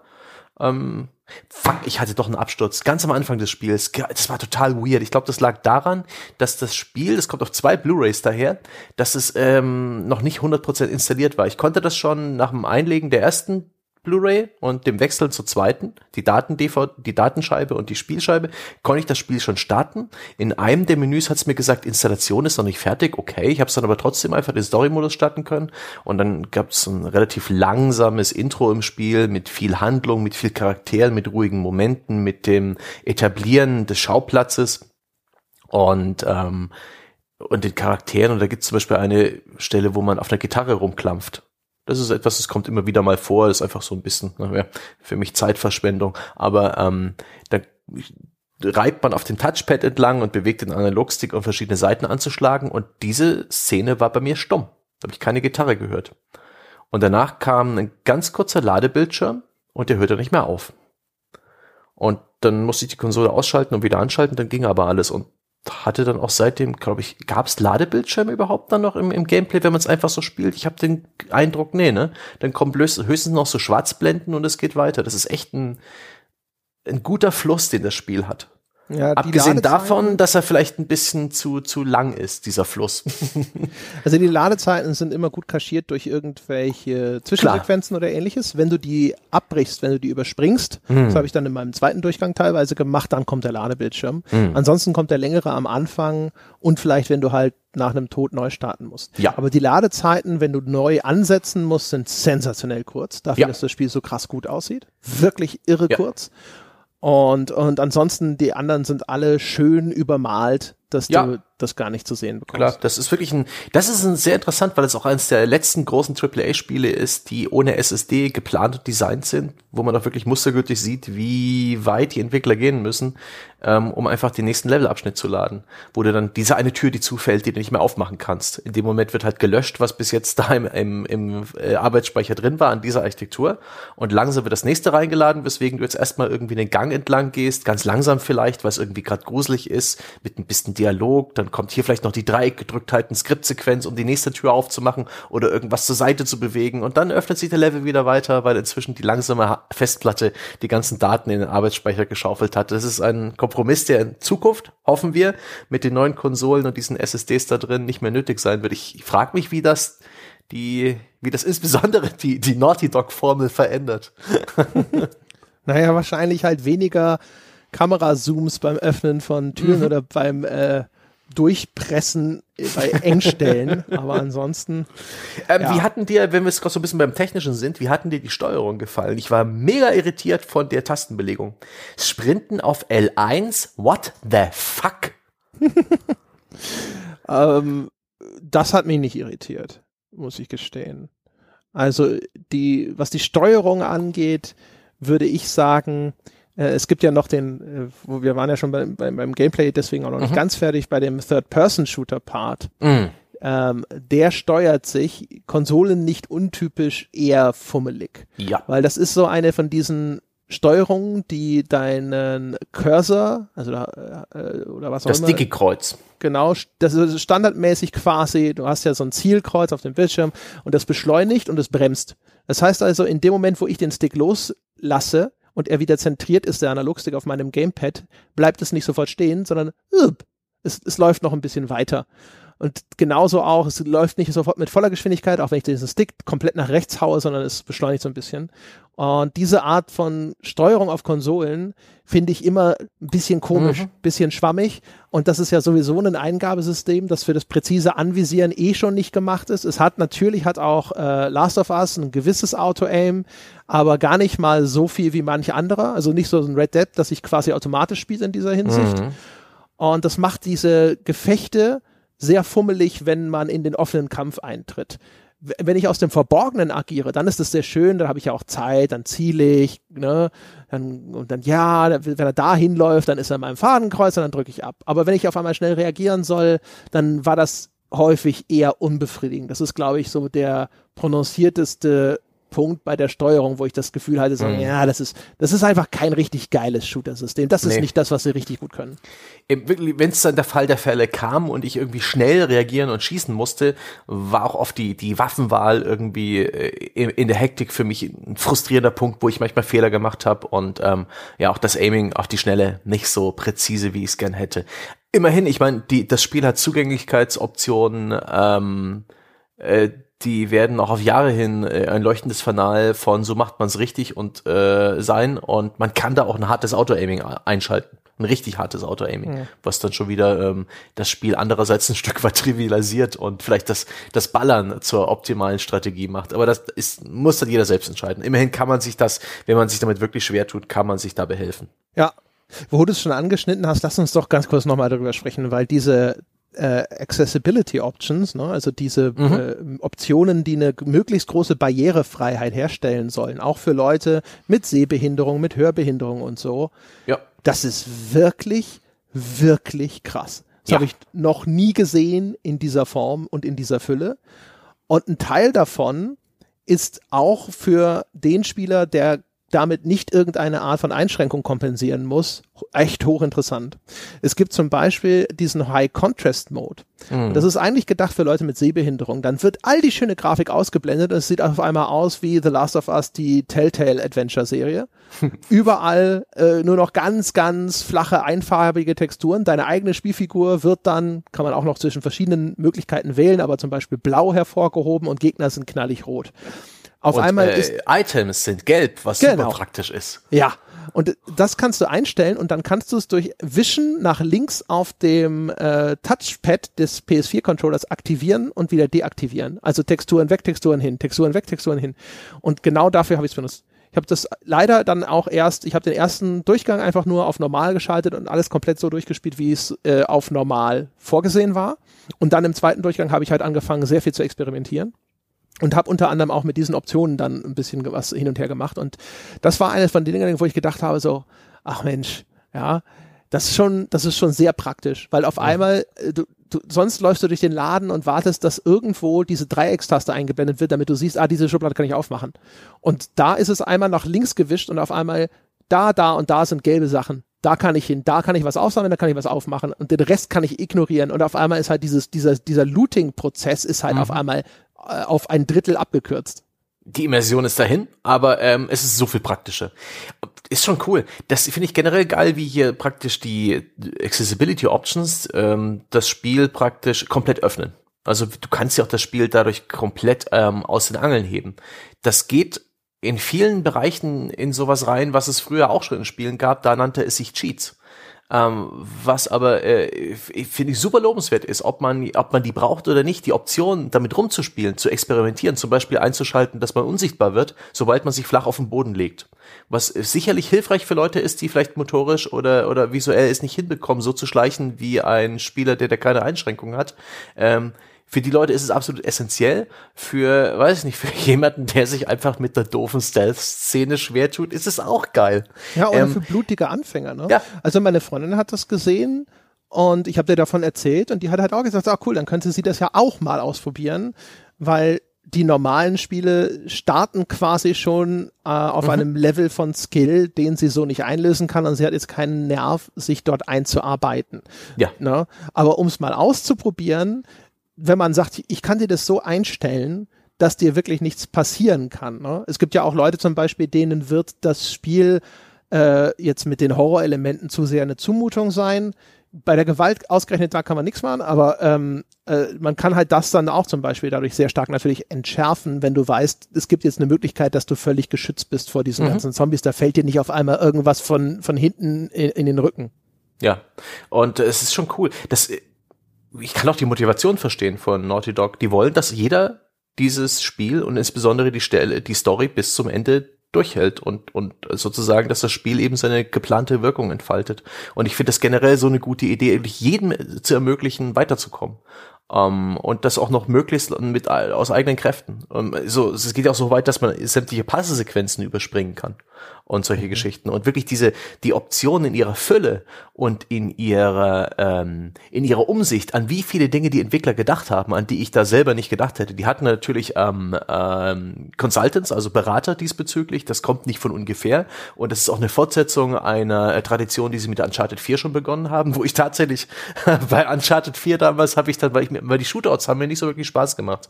Ich finde, Uncharted ist ein maximal mittelmäßiger Shooter, der aber eben toll inszeniert ist und generell immer noch sehr viel Spaß macht wegen dem Rest im Spiel und habe dann eben das Auto-Aiming eingeschaltet, das ja nicht eigentlich für mich gedacht war, sondern für Leute, die die vielleicht motorische Probleme haben, aber es war fantastisch, ja und auch das das Tastendrücken bei Uncharted, um irgendwelche Kraftakte zu erledigen, konnte man umstellen aus Zugänglichkeitsgründen auf Taste gedrückt halten, weil es einfach manchen Leuten vielleicht schwer fällt. War für mich auch viel bequemer.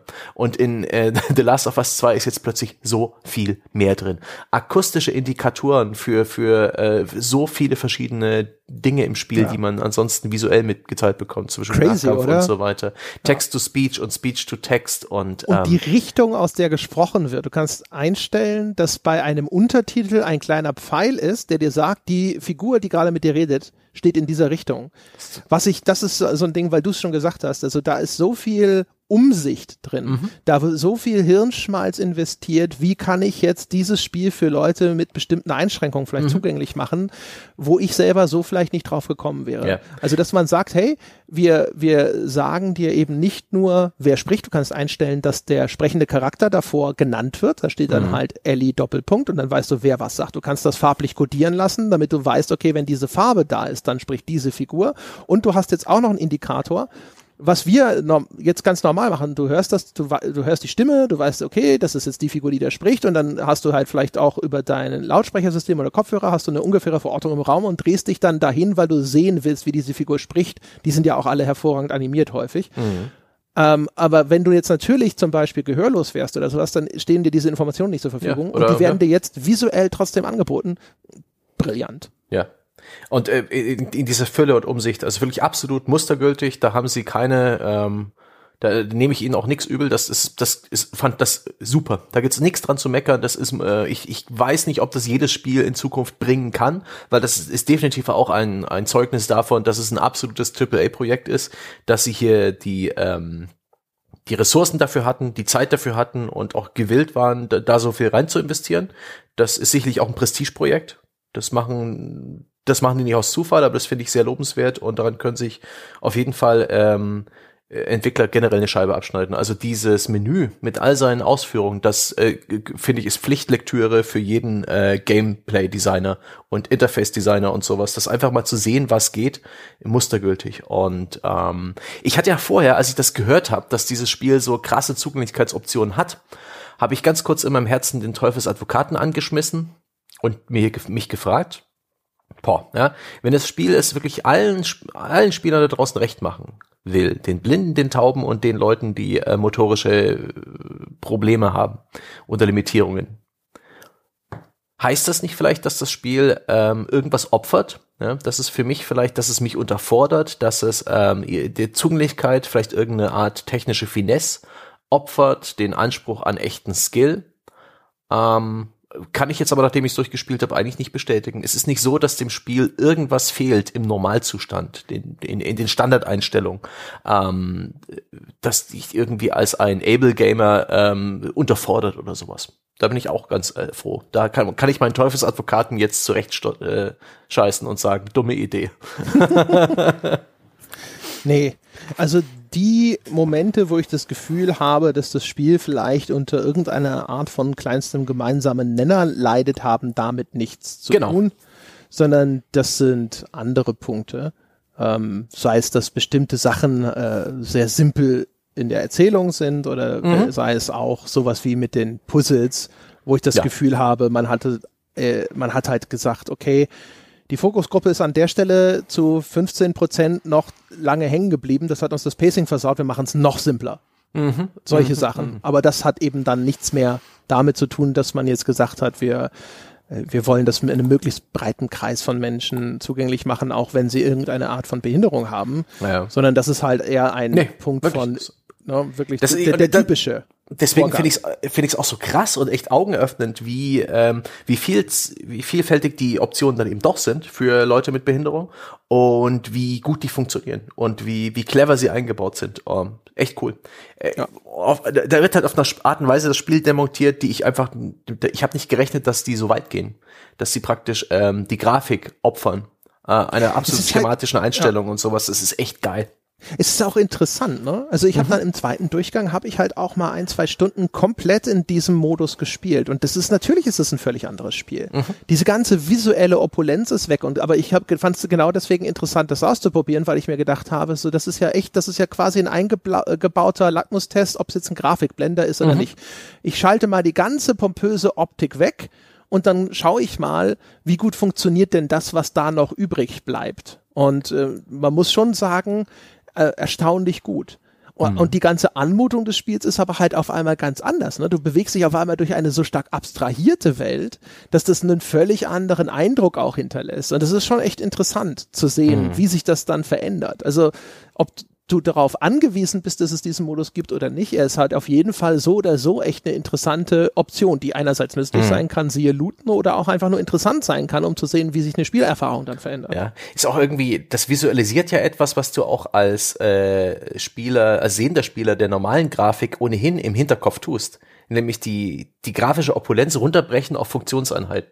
Gegner, Loot, Navigation. Und dieser High-Kontrast-Modus, ne? der macht ja. das halt für dich. Genau, also uns gelingt ja auf einmal viel schneller und leichter. Ja. Ne? Also die Lesbarkeit des Spiels geht zum Beispiel auch natürlich eklatant nach oben. Ne? Ja. Dieses Ding, wo du normalerweise da sitzt, na, ist da ein Gegner, ist halt jetzt sofort ein da ist ein Gegner, da ist ja. ein Gegner, da ist ein Gegner. Das heißt, es wird halt alles sofort und sehr ja. viel unmittelbarer, aber natürlich dann verlieren tut es dann eben auch auf dieser Spannungsseite, denn dieses äh, war da was? Stand da einer? Das ist mhm. ne, diese, diese Unwägbarkeit, äh, die Unsicherheit, die wird entfernt. Ja. Und das ist dann natürlich teilweise aber auch was, was Spannungsmomente erzeugt. Deswegen habe ich ja gesagt, dass die Charaktere immer verkünden, hier ist nichts mehr.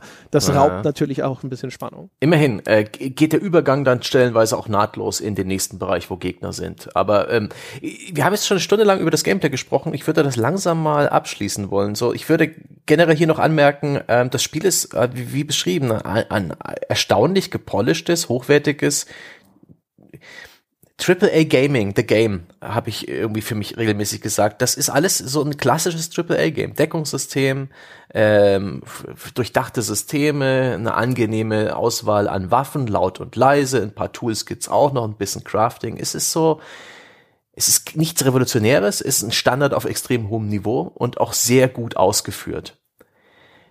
Das Spiel hat fünf Stunden dieses Gameplays zu viel, mindestens. Mindestens. Das ja. ist dasselbe Problem, das Red Dead Redemption hatte, dessen sechstes Kapitel, äh, Red Dead Redemption 2, dessen sechstes Kapitel man auch hätte einfach weglassen können. Genauso hat dieses Spiel einfach, äh, es gab mir regelmäßig den Moment, wo ich, äh, weil es, es gibt auch eine Handlung, eine Heldenreise, die hat doch durchaus Dringlichkeit, diese Rachegeschichte, dieses, ähm, wo es auch oft um Leben und Tod geht, gerade jetzt, ja. Und dann kommt noch eine Gegnergruppe und dann gehe ich um die Ecke und es gibt noch einen Straßenzug, den ich reinigen muss und durchlooten muss, bevor es dann offensichtlich mit der Story weitergeht schade. Das ist ein, das ist ein, angesichts der Tatsache, dass das Spiel spielerisch echt hochwertig und, und nur in Details zu bemängeln ist, echt der große Pferdefuß. Ja, also für mich, als der, der den ersten Teil gespielt hat, startet es schon viel zu ähnlich zu dem, was ich schon kenne.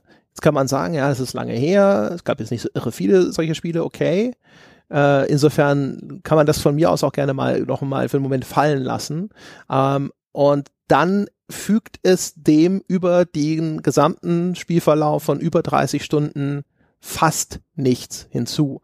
Ja, außer, ne, wir haben die Hunde erwähnt, es gibt auch noch, ich glaube, ein, vielleicht zwei, je nachdem, wie man es rechnen will, neue Zombie-Typen. Mhm. Ähm, ähm, aber das, das, äh, das reicht nicht. Und über diese Distanz ähm, und gerade dann, also weil sich so wenig verändert, auch die Waffen und Waffen-Upgrades, die man freischaltet, das sind häufig nur Varianten, um das Gleiche mhm. zu tun, was man vorher schon getan hat, ähm, bis auf vielleicht die Sprengfallen und die Rauchbomben. Ähm, aber das sind, das sind alles Tools, die, äh, die auch in, im Sinne einer optimalen Strategie dann auch sparsam einzusetzen sind und so. Ähm, und deswegen meine, mein Ding ist halt einfach, das trägt nicht diese enorme Spielzeit. Sie haben im Vorfeld ja erzählt, dass sie äh, bei Fokusgruppentests gemerkt haben, dass bestimmte Sachen in ihrer Erzählung noch nicht so gut funktionieren und dass sie die deswegen ausgeweitet haben. Und ich habe das Gefühl, dass äh, das Gameplay ist bei diesen Sachen hin nicht hinterhergekommen. Ne? Da hm. konnten sie nicht entsprechend genauso ausbauen. Und ähm, am Ende habe ich das Gefühl, es dieses Gameplay-System, das an sich gut und stark ist, das ächzt und knirscht und stöhnt unter der Last, die diese Spielzeit ihm aufbürdet, die es mhm. einfach nicht tragen kann. Es gibt dann ganz am Schluss noch einen Abschnitt, wo einfach nochmal so ein, so ein Kampfareal aufgemacht wird. Und ich finde, ich weiß, ich äh, weiß nicht, wie es dir ging, aber das kommt und du denkst dir so, ne. Ich glaube, ich habe laut Fuck you Spiel gerufen. Ja, also das, es wirkt da auch, also von der ganzen Erzählung her mhm. sogar deplatziert. Und du, denk, du merkst schon, die Entwickler denken sich, ja komm, hier ist jetzt nochmal noch mal Gameplay. Und du denkst dir nur so, Alter, das, die, das Gameplay hat vor vier Stunden, hatte das seine Schuldigkeit schon getan. Mhm. Und jetzt, jetzt äh, ist es nur noch eine Kugel am Bein. Jetzt ja. wird es zur Belastung langsam. Ja. Ja. Und jetzt vielleicht, wenn wir wirklich beim, haben wir das Gameplay jetzt hinter uns einigermaßen? Ich denke ja. ja. Also es ich, gibt sicher Facetten, die wir noch klar. nicht besprochen den, haben. Den, aber, den, ja. Zum Beispiel Survival Horror à la Resident Evil ist ja auch mit drin. Das Spiel hat so eine kleine zweite Identität, wo es gerne ähm, so ein Resident Evil, so ein Monster Horror sein will. So richtig mit Spannung. So, so ganz anders eigentlich als dieser Schleich-Shooter, den man äh, Großteil des Spiels überspielt, wenn man gegen menschliche Gegner spielt, ist dann noch dieser die, diese zweite, dieses zweite Gesicht mit drin, für mich immer mal so ein bisschen, ja, so ein bisschen schizophren fast. Also das waren, das waren ganz andere Feelings. Das hat mich mehr gestresst als die, als die, ähm, die Shootouts und das Schleichen, wo ich mich eigentlich stets in Kontrolle fühlte, weil die Gegner auch ein bisschen unberechenbarer waren, die äh, Szenarien deutlich gruseliger, da wurde mit Jumpscares gearbeitet und so weiter, mit wenig Licht. Generell in den Momenten dann wirklich ein sehr dunkles Spiel. Aber pff, habe ich auch keine abschließende Meinung dazu, so richtig. War interessant, dass es da auch so ein bisschen doppelt zwei, zwei Seiten hat. Wie hast denn du das empfunden? Vielleicht noch so zum Schluss. Die tun der Abwechslung gut. Mm, das stimmt. Die sind aber ehrlich gesagt äh, pflichtschuldig. Ja, ne? Weil in der Erzählung merkt man, diesen Zombies, den Infizierten, äh, das ist auserzählt aus Sicht ja, der Autoren. Das stimmt, da wird, da passiert auch nichts. Ja. Du, äh, da erfährst du auch nichts, die sind denen scheißegal auf einer Erzählebene. Ja. Die sind drin, weil sie da reingehören nach dem Fundament, das der erste Teil gelegt hat, weil sie diese Gegnertypen äh, sicherlich gut gebrauchen können. Es ist visuell, es ist eine totale Abwechslung, diese von Pilzsporen dann überrannten Gebäude und so, das ist visuell nochmal kategorisch anders, mhm. das hat eine ganz andere Atmosphäre, ähm, aber es, es passt dort wenn man jetzt aus einer Erzählperspektive draufschaut, passt es dort eigentlich überhaupt nicht mehr rein. Das hätte man komplett rausschneiden können aus dem Spiel und es würde nichts fehlen. Okay. Und jetzt mal den, die Brücke zu schlagen zwischen Gameplay und Story. Ähm, obwohl das alles wirklich gut ist, das Gameplay, wirklich Triple A Gaming, ähm, wie aus dem Bilderbuch, äh, gut spielbar, durchdacht, zugänglich, hoch, hochwertigst poliert und aufbereitet, in überbordender Zahl an, angetreten, mindestens fünf Stunden so viel, hatte ich eigentlich wenig Spaß daran, dieses Gameplay zu spielen. Ähm, aufgrund der Handlung des Spiels, aufgrund des Szenarios, aufgrund der Motivation meiner Hauptfigur. Ich empfand es insgesamt als einen krassen Bruch zwischen ja Story und Spiel und dem, was das Spiel sagen will. Und jetzt müssen wir leider ein bisschen vage sein, aber ich empfand das Spiel als viel zu menschenverachtend, pessimistisch, brutal und erbarmungslos, als dass mir das noch irgendwie Spaß gemacht hätte, mich da äh, großartig durchzuarbeiten. Ich empfand das als zermürbend und ein Stück weit als eine als Arbeit. Ja, das The Last of Us 2 war das mehr als jedes andere Spiel äh, in den letzten Monaten und Jahren, das ich gespielt habe, für mich Arbeit. Hm. Äh, also nochmal, wir werden jetzt hier nur in sehr abstrakten Sachen mhm. über die Geschichte und die Handlungen sprechen und danach werden wir das in einem separaten Spoiler-Podcast oh, ja. nochmal sehr konkret ausarbeiten. Äh, dass die Leute sich jetzt nicht wundern, mhm. dass das jetzt hier sozusagen äh, alles vage bleibt, falls sie es schon wieder vergessen haben. Ähm, mein Ding ist, es hat verschiedene Anteile. Also erstens natürlich, äh, das Spiel hat sehr frappierende Gewalt. Mhm. Es will damit schockieren und es will damit auch vielleicht abstoßen. Ja. Äh, an einigen Stellen gelingt ihnen das sogar bei mir. Ja, da gibt's eine Szene, da wird jemanden einen Arm zertrümmert mit einem Hammer. Das fand ich schon sehr unangenehm anzuschauen. Auch in Rendergrafik. Mhm. Ähm, man hat auch den Eindruck, dass das Spiel dir ein bisschen sagen will, Gewalt und Rache und ein mhm. Zyklus der Gewalt, das ist schlecht. Und du hattest ja vorhin zum Beispiel schon erwähnt, wenn du Gegner abschießt, dann äh, rufen ihre Kollegen manchmal mhm. mit Namen. Dann, oh nein, Steve! Ja, jetzt mhm. nicht so. Die, die rufen das mit einem gewissen Nachdruck.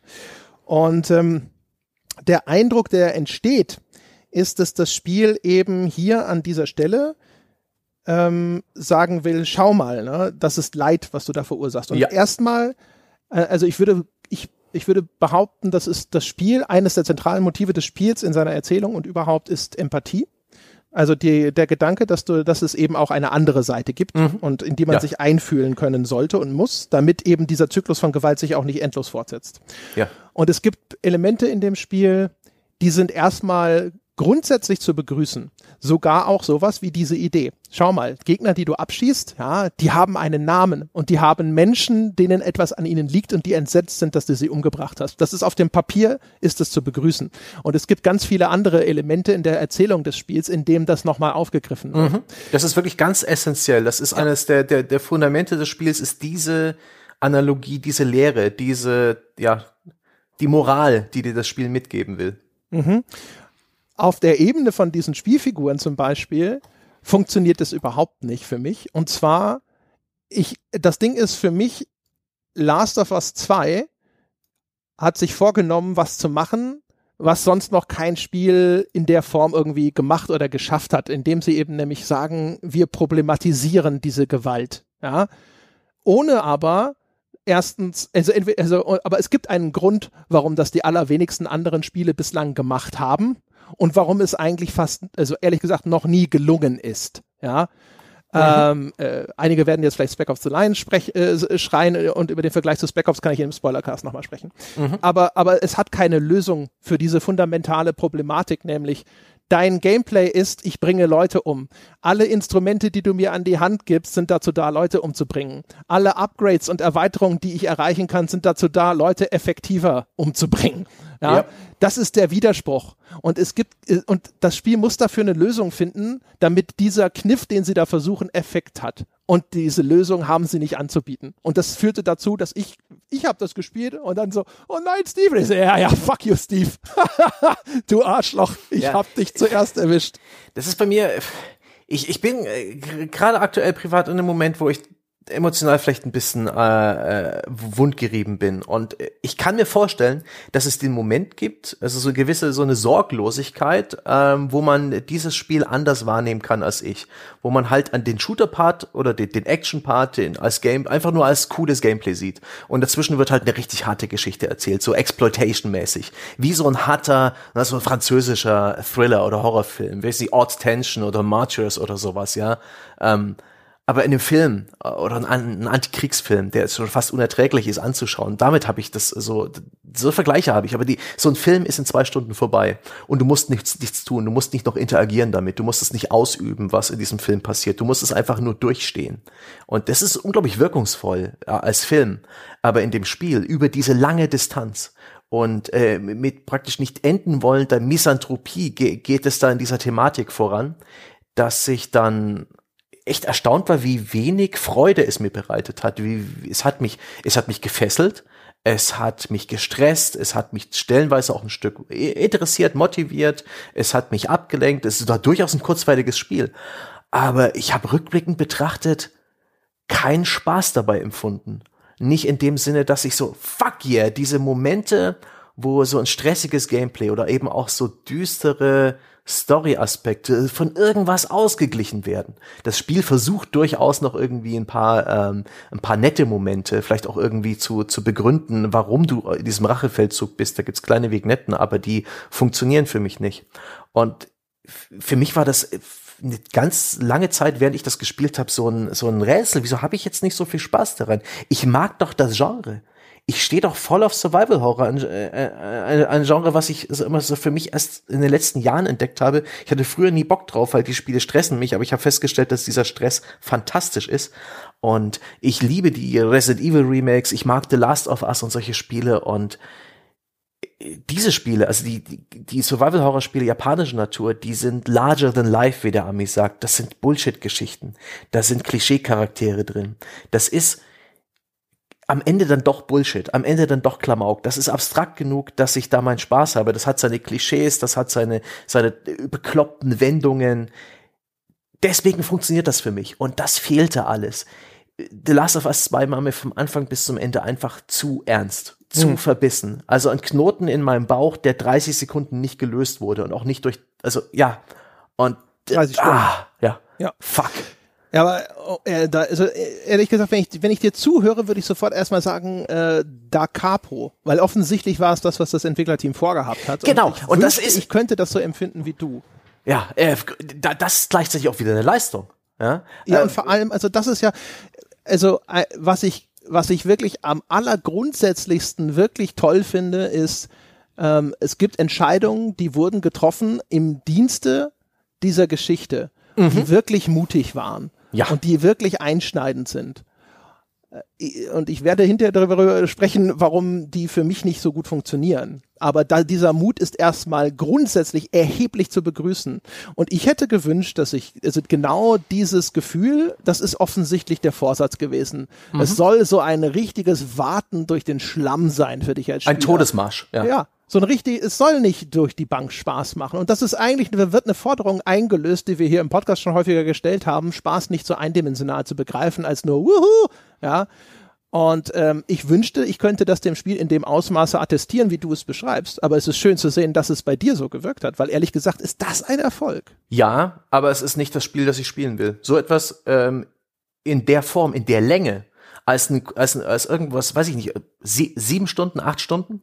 Und, und dafür ein bisschen geraffter, mit weniger äh, Zeitverschwendung durch die äh, äh, sich dann doch wiederholenden Gameplay-Abschnitte, Schleichen und so weiter, hätte es für mich besser funktioniert. Das ist dann einfach irgendwie solche Emotionen, die hat das Spiel durchaus erzeugt. Die sind äh, die sind ein Stück weit flüchtig. Ja? Äh, es ist wie bei einem Geruch, den nimmst du wahr, wenn du ein Parfüm aufträgst, aber nach ein paar Stunden äh, nimmst du nicht mehr wahr, weil dieser Reiz sich mehr verändert hat. Und dann einfach so lange immer wieder dieselben Akzente zu setzen, so äh, von, von der Inszenierung der Handlung, was da den Charakteren passiert, äh, wie, wie Menschen da dargestellt werden und was sie einander antun, das war einfach.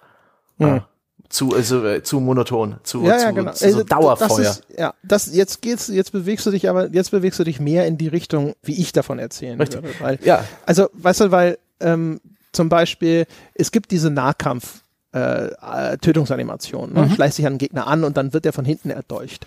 Und dann rammt Ellie denen von hinten das Messer in die Kehle und es sprudelt so richtig schön animiert arterielles Blut da raus. Mit einem so lauten Gurgeln geht ja, dann die genau. Person zu Boden. Gegner röcheln, Gegner kriegen Gliedmaßen abgeschossen, liegen noch ein, zwei Sekunden immer nur. Ne? Sie, man merkt schon, sie wollen es nicht wirklich übertreiben, aber mhm. sie liegen schreiend am Boden und so weiter. Es ist so ein bisschen wie bei Soldier of Fortune, nur in einem Szenario, das diese Gewalt kontextualisiert und sie nicht als bloßen Schauwert zumindest begreift. Also ab und zu wird The Last of Us meiner Meinung nach schon äh, Exploitation mäßig. Mhm. Ja. Es gibt einige Szenen, die sind rein für ihre Shock-Value da, ehrlich ja. gesagt. Da gibt es keinen vernünftigen, kontextualisierenden Grund, warum die existieren.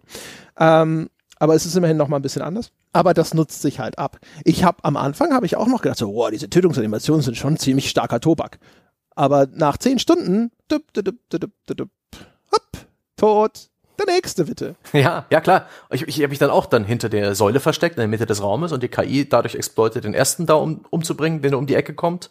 Der zweite sieht dann seine Leiche, geht dahin, geht um die Ecke, ich stecke ihn im Hals einen, äh, und in dem Moment war das für mich dann auch nicht mehr zermürbend, nicht mehr ähm, nicht mehr irgendwie hart oder un unangenehm, das Gameplay, sondern in den Momenten war das Spiel dann Spiel, ja, die Aufgabe, die ich zu erledigen habe. Aber für mich waren dann eben die Gameplay-Abschnitte lediglich der Weg zur nächsten Story-Sequenz. Und ich hatte keinen Bock auf die Story. Äh, ich, ja. das, ich, äh, wirklich die, die Autoren versus ich. Ähm, ich habe wirklich, ich hatte, es war wirklich so eine Art, die, das Spiel macht dir schon relativ schnell klar, in welche Richtung es marschiert. Es hat so, es hat seine großen Kniffe storymäßig, aber es, wenn, wenn, wenn das Spiel dir sozusagen einmal enthüllt hat, was, was die Idee dahinter ist, das, es gibt irgendwann diesen Moment und irgendwann spielt man sich dann da rein und verfolgt die, die Story äh, weiter und weiß dann schon mehr oder weniger, wie, wie die Aktien stehen. Ja? Dass die Wirecard-Aktie nicht mehr wieder nach oben steigen wird, sondern dass das Unternehmen insolvent gehen wird. Und äh, fuck you, fuck you, Story-Autoren. Ja? Ähm, und das ist schön, das Interessante ist, es ist ihr gutes Recht. Ich finde das auch prinzipiell so geil, dass ähm, ein, eine AAA-Produktion dermaßen stark so eine Autorenschaft hat, sich ähm, so, so, so klares Profil schafft, sich einfach mal vornimmt, okay, ähm, ich will ein Requiem for a Dreams sein. Äh, vielleicht ist eine völlig andere Kategorie. Requiem for a Dreams ist ein filmisches Meisterwerk, zwei Stunden lang, keine 30 Stunden Deckungsshooter, aber es will auf einem ähnlichen äh, Art und Weise was aus, äh, aussagen, etwas bewirken Boah, ja. cool, aber nicht für mich. Ich muss tatsächlich letztendlich sagen, ähm, ich äh, will, also wenn es jemals ein The Last of Us 3 angekündigt werden sollte, sage ich dir jetzt schon, ich möchte das nicht spielen. Aber weißt du, das ist so, das ist ja das, was ich aber grundsätzlich jetzt halt so lobenswert finde. Ja. Es, es war absehbar, dass einige Leute an diesem Spiel abprallen aus den von dir geschilderten Gründen, mhm. dass sie sagen, ich will auf, ich will dieses Elend nicht. Ne? Ja. Und es dann trotzdem zu machen, das kann ich wirklich applaudieren. Und es gibt äh, eine ganze Reihe von Teilbereichen in dem Spiel, die funktionieren für mich gut. Mhm. Es gibt zum Beispiel, äh, finde ich, eine sehr schöne, klare Lesart auch für den, äh, den charakterlichen Bogen von Ellie, also unserer mhm. Hauptfigur ähm, wieso diese Erzählung so verläuft, wie sie normal verläuft. Es gibt einige Schlüsselszenen in dem Spiel, an denen viele Leute Anstoß nehmen, wo ich das Gefühl habe, so nö, ich finde, es ist sehr konsequent, die Erzählung. Sehr mhm. konsequent, äh, passt ins Bild. Ähm, mein Problem ist auf einer anderen Ebene. Ich finde, das Spiel hat in seiner Erzählung zwei kategorische Probleme, obwohl ich ihnen äh, auf dem Papier wirklich äh, Respekt zollen muss. Und zwar einmal ist es, finde ich, über weite Strecken extrem unoriginell. Ähm, es gibt immer wieder, werden nur Klischees bemüht. Also angefangen eben quasi bei der Rache-Story und dann ist das so ein Abhaken. Ne? Mhm. Es gibt eine Gruppe von Leuten, die für mein Elend verantwortlich sind und ich jage einen nach dem anderen. Das, uh, ja. Oder so merkst du, ja, die typische mhm. Spieleschnitzeljagd halt. Ne? So Assassin's Creed mit diesem Baum.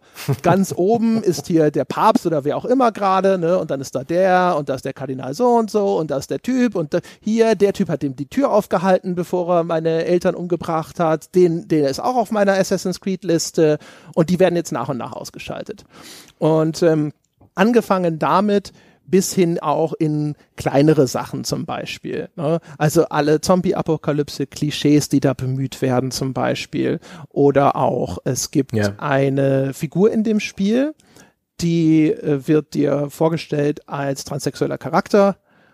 Und die Geschichte aber, die dann mit dieser Figur erzählt wird, also wenn, wenn du mir sagst, was wäre denn so eine tragische Geschichte mit so einer Figur in der Welt von The Last of Us, ist das wirklich so ziemlich das Erste, oder was einem dazu einfällt. Und die Figur existiert auch kaum außerhalb dieser Zuschreibung. Alles dreht sich um ihre, äh, ihre sexuelle Identität. Ja?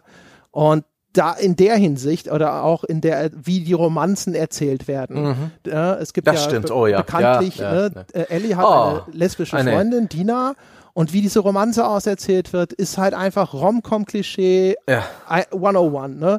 Dina ist so ein rehäugiges, warmherziges Ding. Die kriegen wir erstmal vorgestellt. Was macht sie? Sie spielt mit Kindern, damit wir sehen, sie ist die mütterliche, warmherzige von den beiden. Und das ist so unoriginell, so ausgelatscht ja. und so ja. trivial.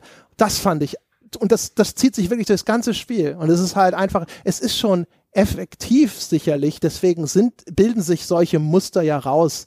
Aber es ist halt einfach, äh, kreativ ist es nicht. Nee, also seine zermürbende Wirkung hatte das Spiel auch nicht wegen der plumpen Versuche, da irgendwie noch äh, hier äh, ne, die, die, ab und zu mal heile Welt zu zeigen, bevor mir wieder in den Magen geschlagen wird. Ich, für mich war es wirklich tatsächlich die Gewaltdarstellung ein Stück weit, Erbarmungslosigkeit und auch die ähm, Charakterentwicklung. Und ich glaube, das ist auch etwas, woran viele Fans des ersten Teils Anstoß genommen haben, dass, ähm, dass es ein derartig düsterer, ähm, ja, dass es eine derart, derartig düstere Tour de Force ist, dass ähm, Charaktere da Dinge tun, die die Fans der Reihe vielleicht nicht erwartet haben. Denn Teil 1 hat ja schon damit geendet, mit so einer moralisch ähm, äußerst fragwürdigen Entscheidung, die auch sozusagen der Ausgangspunkt ist für viele Konflikte im zweiten Teil.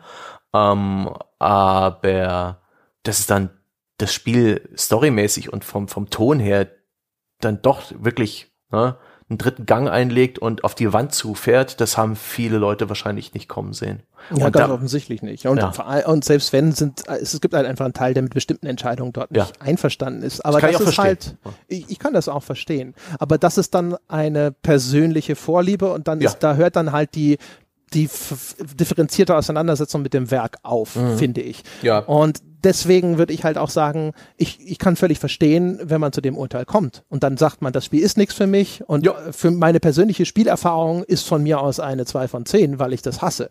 Das kann ja alles sein. Eine vernünftige, differenzierte Betrachtung des Spiels ist es deswegen halt nicht. Ne? Mhm. Aber das hat halt meiner, meiner Meinung nach eben andere Probleme. Einmal das eine Ding, was ich eben schon gesagt mhm. habe, und das andere ist außerdem äh, eine extreme Fokussierung allein auf emotionale Wirkung und äh, unter teilweise völliger Ignoranz der ra rationalen Ebene.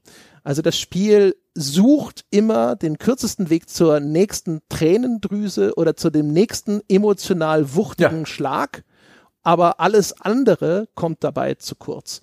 Ich finde bei einer solchen Endzeit-Dystopie immer interessant die was wäre wenn Fragestellung, wenn die mir der Autor auseinanderdröselt. Wenn der Autor sagt, okay, was wäre denn, wenn es also die Welt überrannt ist von Zombies, die Leute leben jetzt in diesen kleinen Enklaven der Sicherheit, die sie sich geschaffen haben und ab jetzt denke ich das mal weiter. Wie sind die organisiert? Welche Art von einer Regierungsform oder was auch immer geben sich diese Gemeinschaften?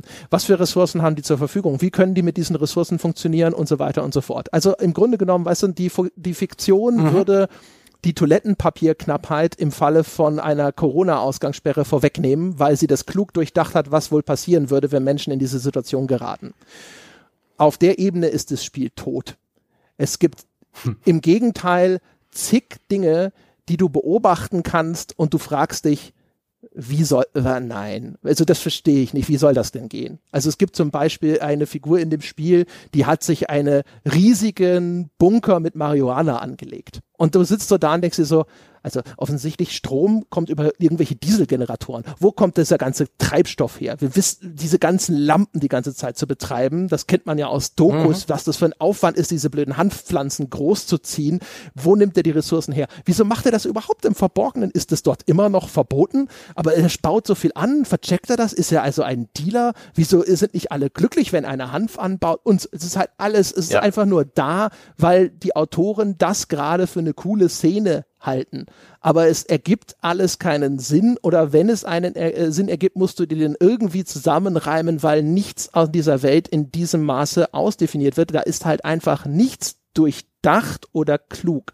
Und das macht die Welt leider häufig unglaubwürdig. Auch diese ganzen Hinterlassenschaften von den ganzen Überlebenden, mal abgesehen davon, dass es schon ein bisschen komisch ist, dass halt wirklich jeder irgendwas auf den Zettel schreibt, aber ja. okay, Spiel. Per ja? Persönliche Zettel, die sich an eine bestimmte Person richten, einfach äh, gut anklickbar irgendwo ähm, auf äh, an, an die Wand zu kleben oder auf den Tisch zu legen. Ja, jeder Weird. Sterbende hat auch immer Blatt Weird. und Papier dabei und so. Ja. Also das ist halt Post-it Nation, aber wie gesagt, ne, es ist wie mit den Audiologs in anderen Spielen und mhm. sowas, da kann ich schon drüber hinwegsehen. Aber was da drin geschrieben steht, das ist halt aber auch, das ist durch die Bank, da ist nicht eine wirklich faszinierende Geschichte dabei. Das ist alles nur das typische Ding. Da war der eine Typ, da, äh, dann kamen die Zombies, dann ist irgendwem was Schlimmes passiert und jetzt ja. krakelt er seine letzten Gedanken äh, aufs Blatt und so weiter und so fort. Das, die, das Aufregendste ja. ist einer, einer, der irgendwie aus Rache einen Teil von seinem Dörfchen irgendwo äh, mit, mit einem Infizierten eingesperrt hat oder sowas. Also das ist halt wirklich diese ganze Ausdefinierung dieser Welt ist halt völlig verschenktes Kapital. Ja. Sie, sie haben es versucht. Ich, ich sehe da so ein bisschen das Durchglitzern, dass sie da echt nette Ideen hatten. Es gibt so einen Straßenzug, wo auch einer, der, wo so ein Militär-LKW äh, angefahren wurde von einem Taxi und die, die beiden Autos stehen da so im, im Unfall da. Natürlich äh, lebt da keiner mehr und durch die Spur der Dokumente erfährt man dann eben von so einer kleinen Widerstandsaktion, die eben dann auch mit den besagten Leuten, die infiziert eingesperrt wurden, in der Garage endet. Was dir dann eben so peu à peu erklärt, was du in diesem Level gesehen hast, warum da dieses Auto verunfallt ist, warum da diese Zombies in der versperrten Garage sind, wo natürlich auch Loot lauert und wo man sich dann so irgendwann reinarbeitet. Das sind nette Ideen und auch die Idee am Anfang des Spiels, dir über diese ähm, Notizen und die Dialoge, das sind tatsächlich, die sind Teil geschrieben wie Dialoge, bis hin zu Zetteln, wo mit zwei verschiedenen Kugelschreibern, ja, zwei Soldaten praktisch sich ne, Zettel schreiben. Hoffentlich werden sie nicht entdeckt.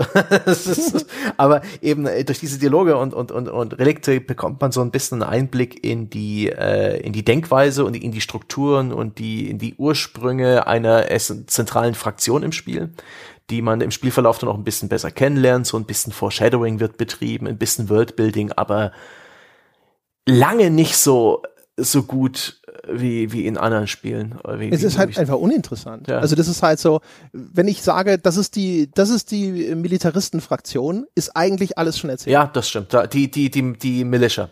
Also ja. mit dem Begriff äh, Miliz hat man eigentlich alles gesagt, was es zu dieser einen Fraktion zu geben hat. Das Dystopische andere, Miliz und dann ja. gibt's die dy dystopischen religiösen Fanatiker. Ja. Da, und da darauf läuft's raus. Ja. ja. Ja. Und das ist halt einfach, und auf der, weißt du, und wie gesagt, also das Spiel ist halt erkennbar nur immer auf der Suche nach Emotionen, die es melden ja. kann. Teilweise halt aber auch dann, also wirklich, es hat noch keinen Holzhammer gesehen, den es nicht gerne in die Hand oh, nimmt. Ja. Oh ja, das. Und ähm, und das ist halt das Ding. Und das ist, ähm, ich würde, das, ich habe immer äh, gedacht so, okay, das ist so ein Paradebeispiel für den Unterschied zwischen schlechte Story und schlecht geschrieben.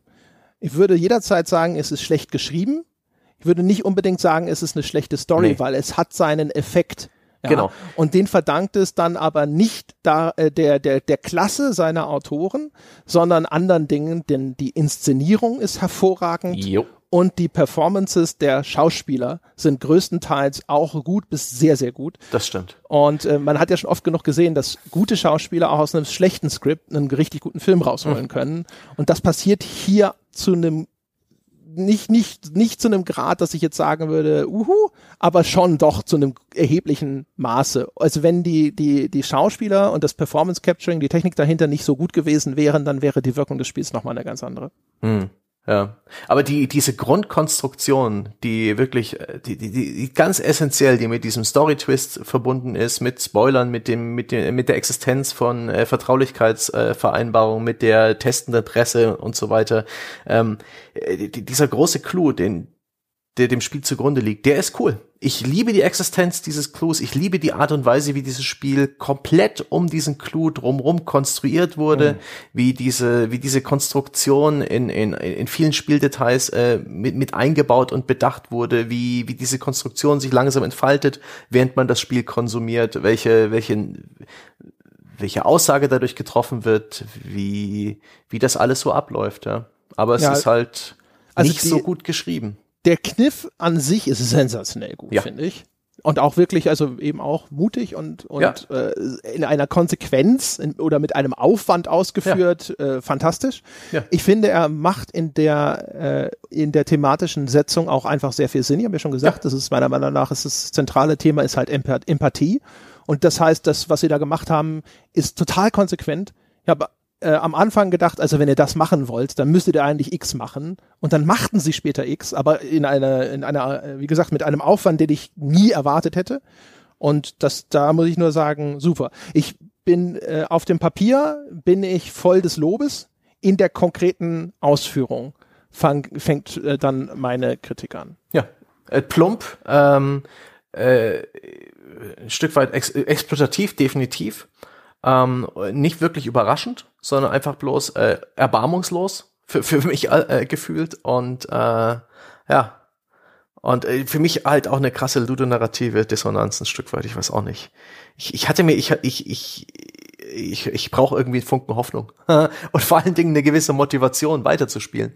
Denn meine Motivation, die, äh, die ähm, Ähnlich war es bei äh, The Shadow of the Tomb Raider, wo ich eben auch eine Lara Croft gespielt habe, die praktisch ein bisschen besessen war von von irgendetwas und ähm, die die praktisch äh, wie eine Psychopathin ihren Weg gegangen ist, den niemand nachvollziehen konnte.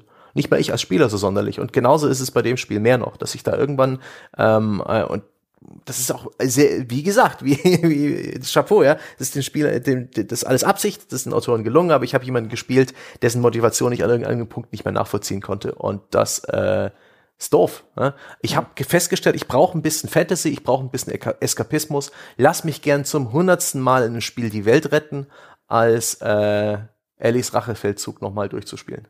Ha. Ja. Bei mir war es so, ähm, ich also das ist das ist äh, zu einem gewissen Grade ist es sicherlich auch einfach sehr individuell unterschiedlich. Ja. Absolut. Ähm, ich habe grundsätzlich das Ding, ähm, dass die eher, ich sag das jetzt abschätziger, als ich es meine, aber die billigen Tricks verfangen bei mir nicht gut. Mhm.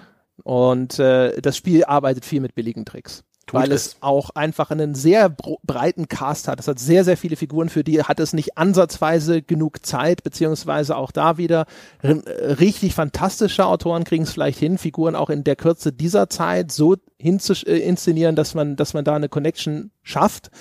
Ähm, und es behilft sich halt ständig mit Klischees und mhm. mit Kitsch und mit Wucht, ja, mit mhm. jeder Form von emotionaler Wucht, die es irgendwie greifen kann. Das bedeutet aber nicht, dass das halt nicht effektiv sein kann trotzdem. Also erstens bei anderen Leuten als ich, die andere Medienbiografien mhm. haben als ich, die andere Vorlieben haben als ich.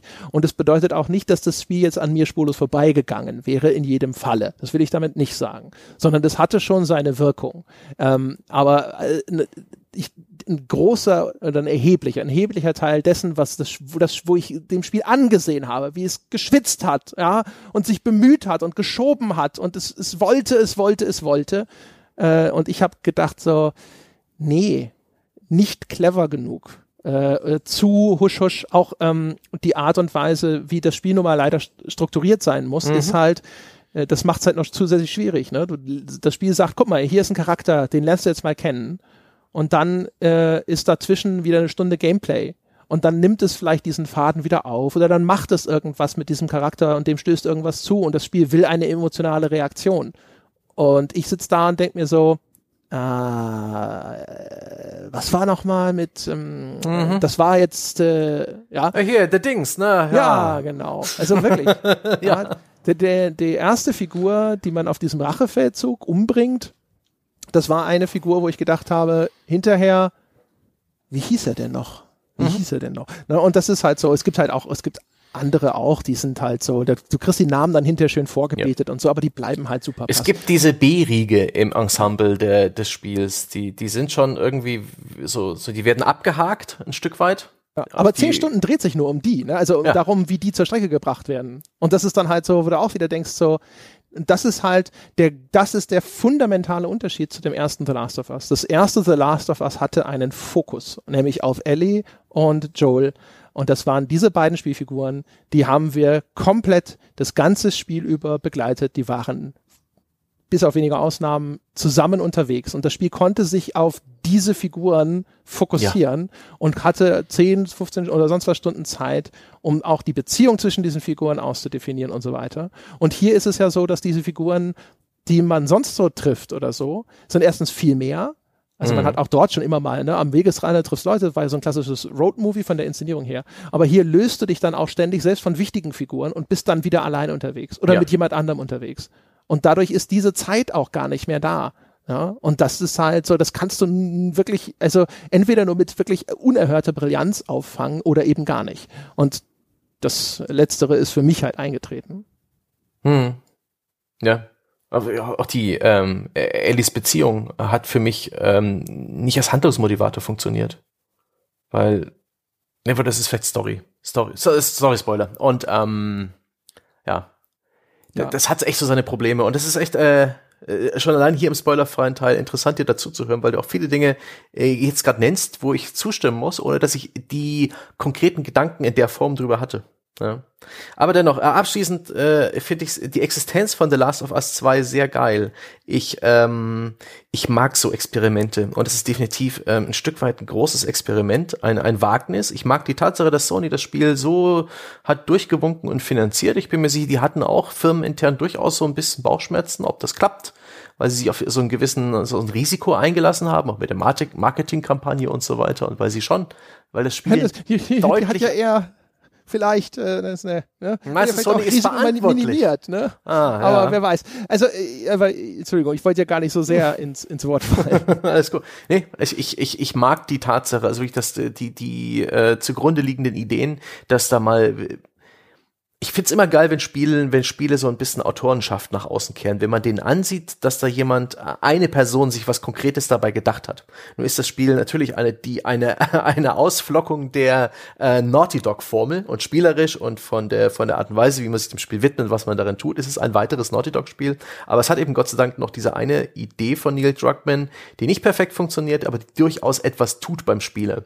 Ähm, für mich, no. Es gibt Leute, im, ich habe bei unserem Forum gelesen, für die ist es eines der besten Spiele der letzten Jahre. Freut mich voll für die. Ich kann, ich kann verstehen, dass Leute von diesem Spiel ähm, einfach nur Schulterzucken zurückgelassen werden, dass, dass es bei ihnen gar nichts anrichtet. Es ist echt krass Geschmackssache. Ich glaube, da kann man gar nicht groß objektiv über die Qualitäten des Spiels urteilen, weil es halt ähm, weil dieser Köder schmeckt vielleicht einigen Fischen und einige spucken ihn sofort wieder aus. Abgefahren. Aber ja. die Existenz, dass das existiert, dass sich jemand diese, diese wilden Ideen hatte und das mal so zusammengebaut hat und das nicht als Indie-Spiel, sondern als AAA-Exklusivspiel einer, einer Konsolenplattform, super cool. Wir leben in wilden Zeiten. Also, ich würde hoffen, dass wir versucht haben, so, so objektiv wie möglich zu er erklären, ja. äh, wie wir darauf dazu schauen. Aber ja. wie es hinterher beim Einzelnen ankommt, ja. ne, wo man auf diesem Spektrum landet, das wird sehr individuell ja. ausfallen. Da gebe ich dir völlig recht. Es ist wie, wie bei, so, sagen wir mal, es ist, das passt jetzt nicht so gut zu The Last of Us 2, aber sagen, nehmen wir diesen Horrorfilm Hostel. Ja, der in diesen Begriff des Torture Porn auch mit reinkommt. Ein unglaublich gewalttätiger, bösartiger, expliziter Horrorfilm. Widerlich. Und Stimmt da gibt's langweilig. eben, Wisst ihr mal, ich kann mir den nicht angucken. ja, also der ist auch unangenehm, aber also der ist halt einfach ansonsten. Nein, der ist für mich nicht stinklangweilig, der ist für mich ärgerlich. Und so, so wie wir, wie wir diese Filme komplett unterschiedlich wahrnehmen, glaube ich, äh, nehmen wir auch gewisse Teile dieses Spiels komplett unterschiedlich wahr. Oder sie wirken ja. bei uns anders. Ja, ja, absolut. Also ich meine, es überrascht ja keinen da draußen, dass ich, was jetzt das Ansehen von Gewaltdarstellungen äh, erheblich weniger sensibel bin als der durchschnittliche äh, Zuschauer da draußen oder Zuhörer da draußen. Und ähm, äh, natürlich wird es meine, meine Erfahrung mit dem Spiel schon allein deswegen beeinflussen, weil ich komme sehr schnell an den, den Punkt, abgesehen, außerhalb der Zwischensequenzen zumindest, aber in, in dem reinen Spielgeschehen mit seinen Headshots und abgetrennten Gliedmaßen das ist smooth sailing für André, ja. Da hat's also, mich auch, da hat's mich auch nicht so sehr gestört. Also bis auf äh, Hunde, das ist tatsächlich für mich, also ich, ja, das, da kann ich auch die Zähne zusammenbeißen. Aber, ja. aber ähm, immer dann, wenn ich eben nicht in, in, in der Kontrolle war und wenn ich praktisch, wenn ich den die, die Ereignisse, okay, das Spiel gibt mir die Option töten, töten, töten, auf die Art und Weise töten, laut töten, leise töten, okay, du kannst auch schleichen und gar nicht töten, macht nicht so viel Spaß, ja. Ähm, das ist jetzt auch nicht gerade das beste Spektrum, wenn man da jetzt irgendwie plötzlich einen pazifistischen Run erwartet oder irgendwie ganz andere Handlungstöne. Aber ich gebe halt regelmäßig zwischen den Gameplay-Einheiten die, den Verlauf der Handlung, auch die Entscheidungen der, der Spielfiguren an die Autoren ab und dann und da habe ich dann plötzlich ein Problem mit, mit gerade überbordender Gewalt. Ist auch krass, wie stark dich das Spiel zum Zuschauer degradiert. Ne? Ja. Also das ist halt wirklich, ähm, und das sorgt auch eben dann dafür an den Stellen, wo es vielleicht da, ich will es an der Stelle vielleicht nicht mal schlecht geschrieben nennen, aber das Spiel verweigert einem doch über weite Strecken eine, eine wirklich klare Einsicht in die Innenperspektive mhm. von handelnden Figuren. Das heißt, du kriegst keine sehr eindeutigen Hinweise oder ähnliches, wieso sie tun, was sie tun. Mhm. Und du kannst dir das schon zusammenreimen. Und ich habe, wie gesagt, für mich habe ich eine Lesart für das Spiel gefunden, die ich insgesamt einigermaßen schlüssig fand. Aber erstens muss man auf diese Interpretation natürlich kommen und zum anderen äh, muss die einem schlüssig erscheinen und so weiter. Und ansonsten sitzt du halt davor und schüttelst den Kopf und ab und zu äh, erweckt es auch den Eindruck, als will es das. Du will, sollst so davor sitzen und die Welt nicht verstehen ja, oder die handelnden Personen. Ja. Du sollst, will, sollst den Bildschirm anschreien. Warum machst du das, du ja. dumme Nuss? Ne?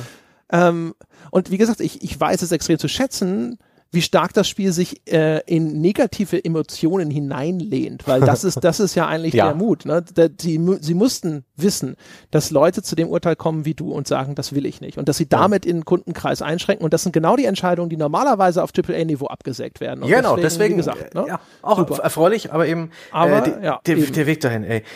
Torture Porn, muss ich auch nochmal sagen. Also so ein bisschen wie das Intro von, äh, vom Tomb Raider Reboot, ja. Junge, junge Frau, ähm, junger Frau geschieht Leid. und ja, Fleisch ja auch jedes Mal, wenn du selber stirbst, diese Alter, Todessequenzen ja. zum Beispiel. Ja, gut, das ist nicht so, aber wirklich das im Handlungsverlauf, wie viel da geblutet und, und angetötet wird ja, und ja. mit Messern geschlitzt. Was die Leute Fleisch, auch aushalten. Ne? Leck mich am Arsch. Das ist einfach wirklich, da bin ich dann auch irgendwann vollkommen betäubt. Das, das, das büßt dann, finde ich, auch noch mehr von seiner Wucht ein, als es eigentlich haben könnte, sondern wird eher zu so einer Art monotonen, schauexplizite Gewaltorgie, die dann auch ein ja. Crescendo erreicht, was ich lächerlich empfand. Da ja, war es dann halt, wirklich. Es kennt nur diese Extreme, ja. ne? weil ich, wie gesagt, es, es jagt halt echt immer nur diesen, diesen richtigen Emotionen nach. Ja. Ne?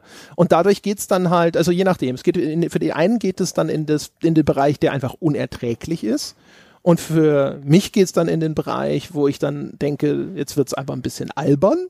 Und für dich ist es vielleicht noch mal irgendwo dazwischen. Unerträglich, ja. ärgerlich. Auf ja, den genau. beiden, auf den ja. beiden Schienen bin ich da unterwegs gewesen. Aber dann keinerlei Investment mehr, keine ehrliche Anteilnahme mehr meinerseits. Ich bin irgendwann aus dieser Achterbahn rausgefallen und hab's dann wirklich eher pflichtbewusst durchgespielt. Ja, also ich hab's auf einem auch eher aus so einem intellektuellen Level und so. Also ich verstehe, was sie da machen und ich kann bei einigen Sachen, ne, kommen wir dann hinter gleich bei dem Spoiler-Teil dazu, das fand ich auch gut gemacht und so. Aber insgesamt ähm, bin ich der Meinung, sie haben, sie haben sich halt viel getraut und dann haben sie den Ball aber auch echt noch teilweise ganz gut verstolpert. Unterm Strich, um jetzt zu einer äh, Wertschätzung nochmal ganz kurz abschließend zu kommen, ist aber für mich halt trotzdem ähm, ja, sie überspannen den Bogen, aber das Gameplay ist trotzdem eigentlich über weite Strecken echt super cool und unterhaltsam. Es gibt so viel zu entdecken, was da passiert. Es ist von der, seiner Dynamik und äh, gerade in diesen Schleichabschnitten und so finde ich das echt nett. Äh, also das hat mir echt gut gefallen. Es ist jetzt nicht das sensationelle Super-Gameplay oder sonst irgendwas, aber es ist eigentlich schon echt gut. Es wird nur einfach zu viel Butter aufs Brot geschmiert, zu dünn. Und ähm, die Erzählung hat mich durchweg äh, gefesselt, weil ich sehen wollte, wie sie das weiter durchexerzieren und ich diese ganzen Entscheidungen, die da getroffen wurden, teilweise so mutig fand. Und es war dann halt natürlich die Enttäuschung auf der anderen Seite, dass diese Ausführung für mich an vielen Stellen fehlgegangen ist, nicht an allen.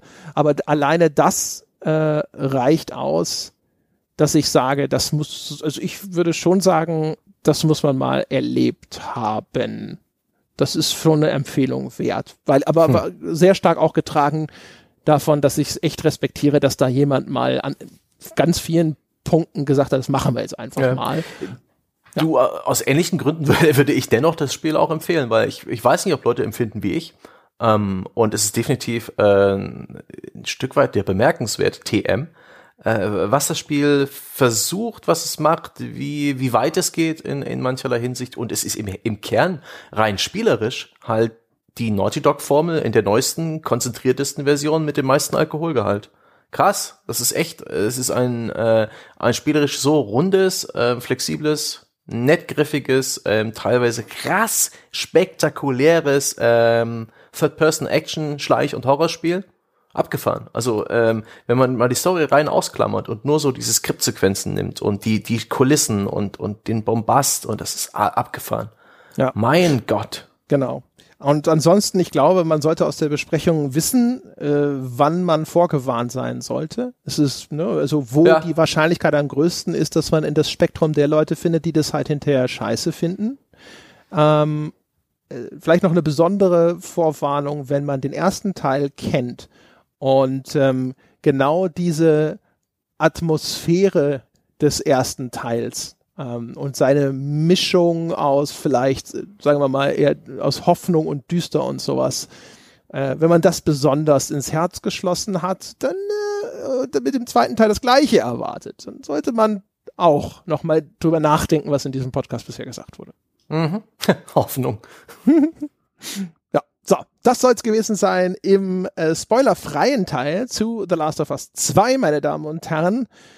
Und wir gehen jetzt ohne viel Federn lesen über zu unserem Spoiler-Podcast, der wird separat erscheinen. Und an der Stelle aber jetzt schon mal der Hinweis, falls ihr mit uns über diesen Podcast oder irgendeinen der anderen beiden diskutieren wollt, forum.gamespodcast.de, falls ihr überglücklich seid über diese unglaubliche Mühe, die wir jetzt hier betreiben für die Besprechung dieses Spiels, dann könnt ihr euch erkenntlich zeigen, gamespodcast.de slash abo, patreon.com slash auf ein Bier, werdet Unterstützer dieses Projekts, damit damit in Zukunft auch weitergeht und wir weiterhin alle seltsamen Ideen umsetzen können, wie wir Spiele besprechen, die uns so einfallen. Und in diesem Sinne, bis gleich.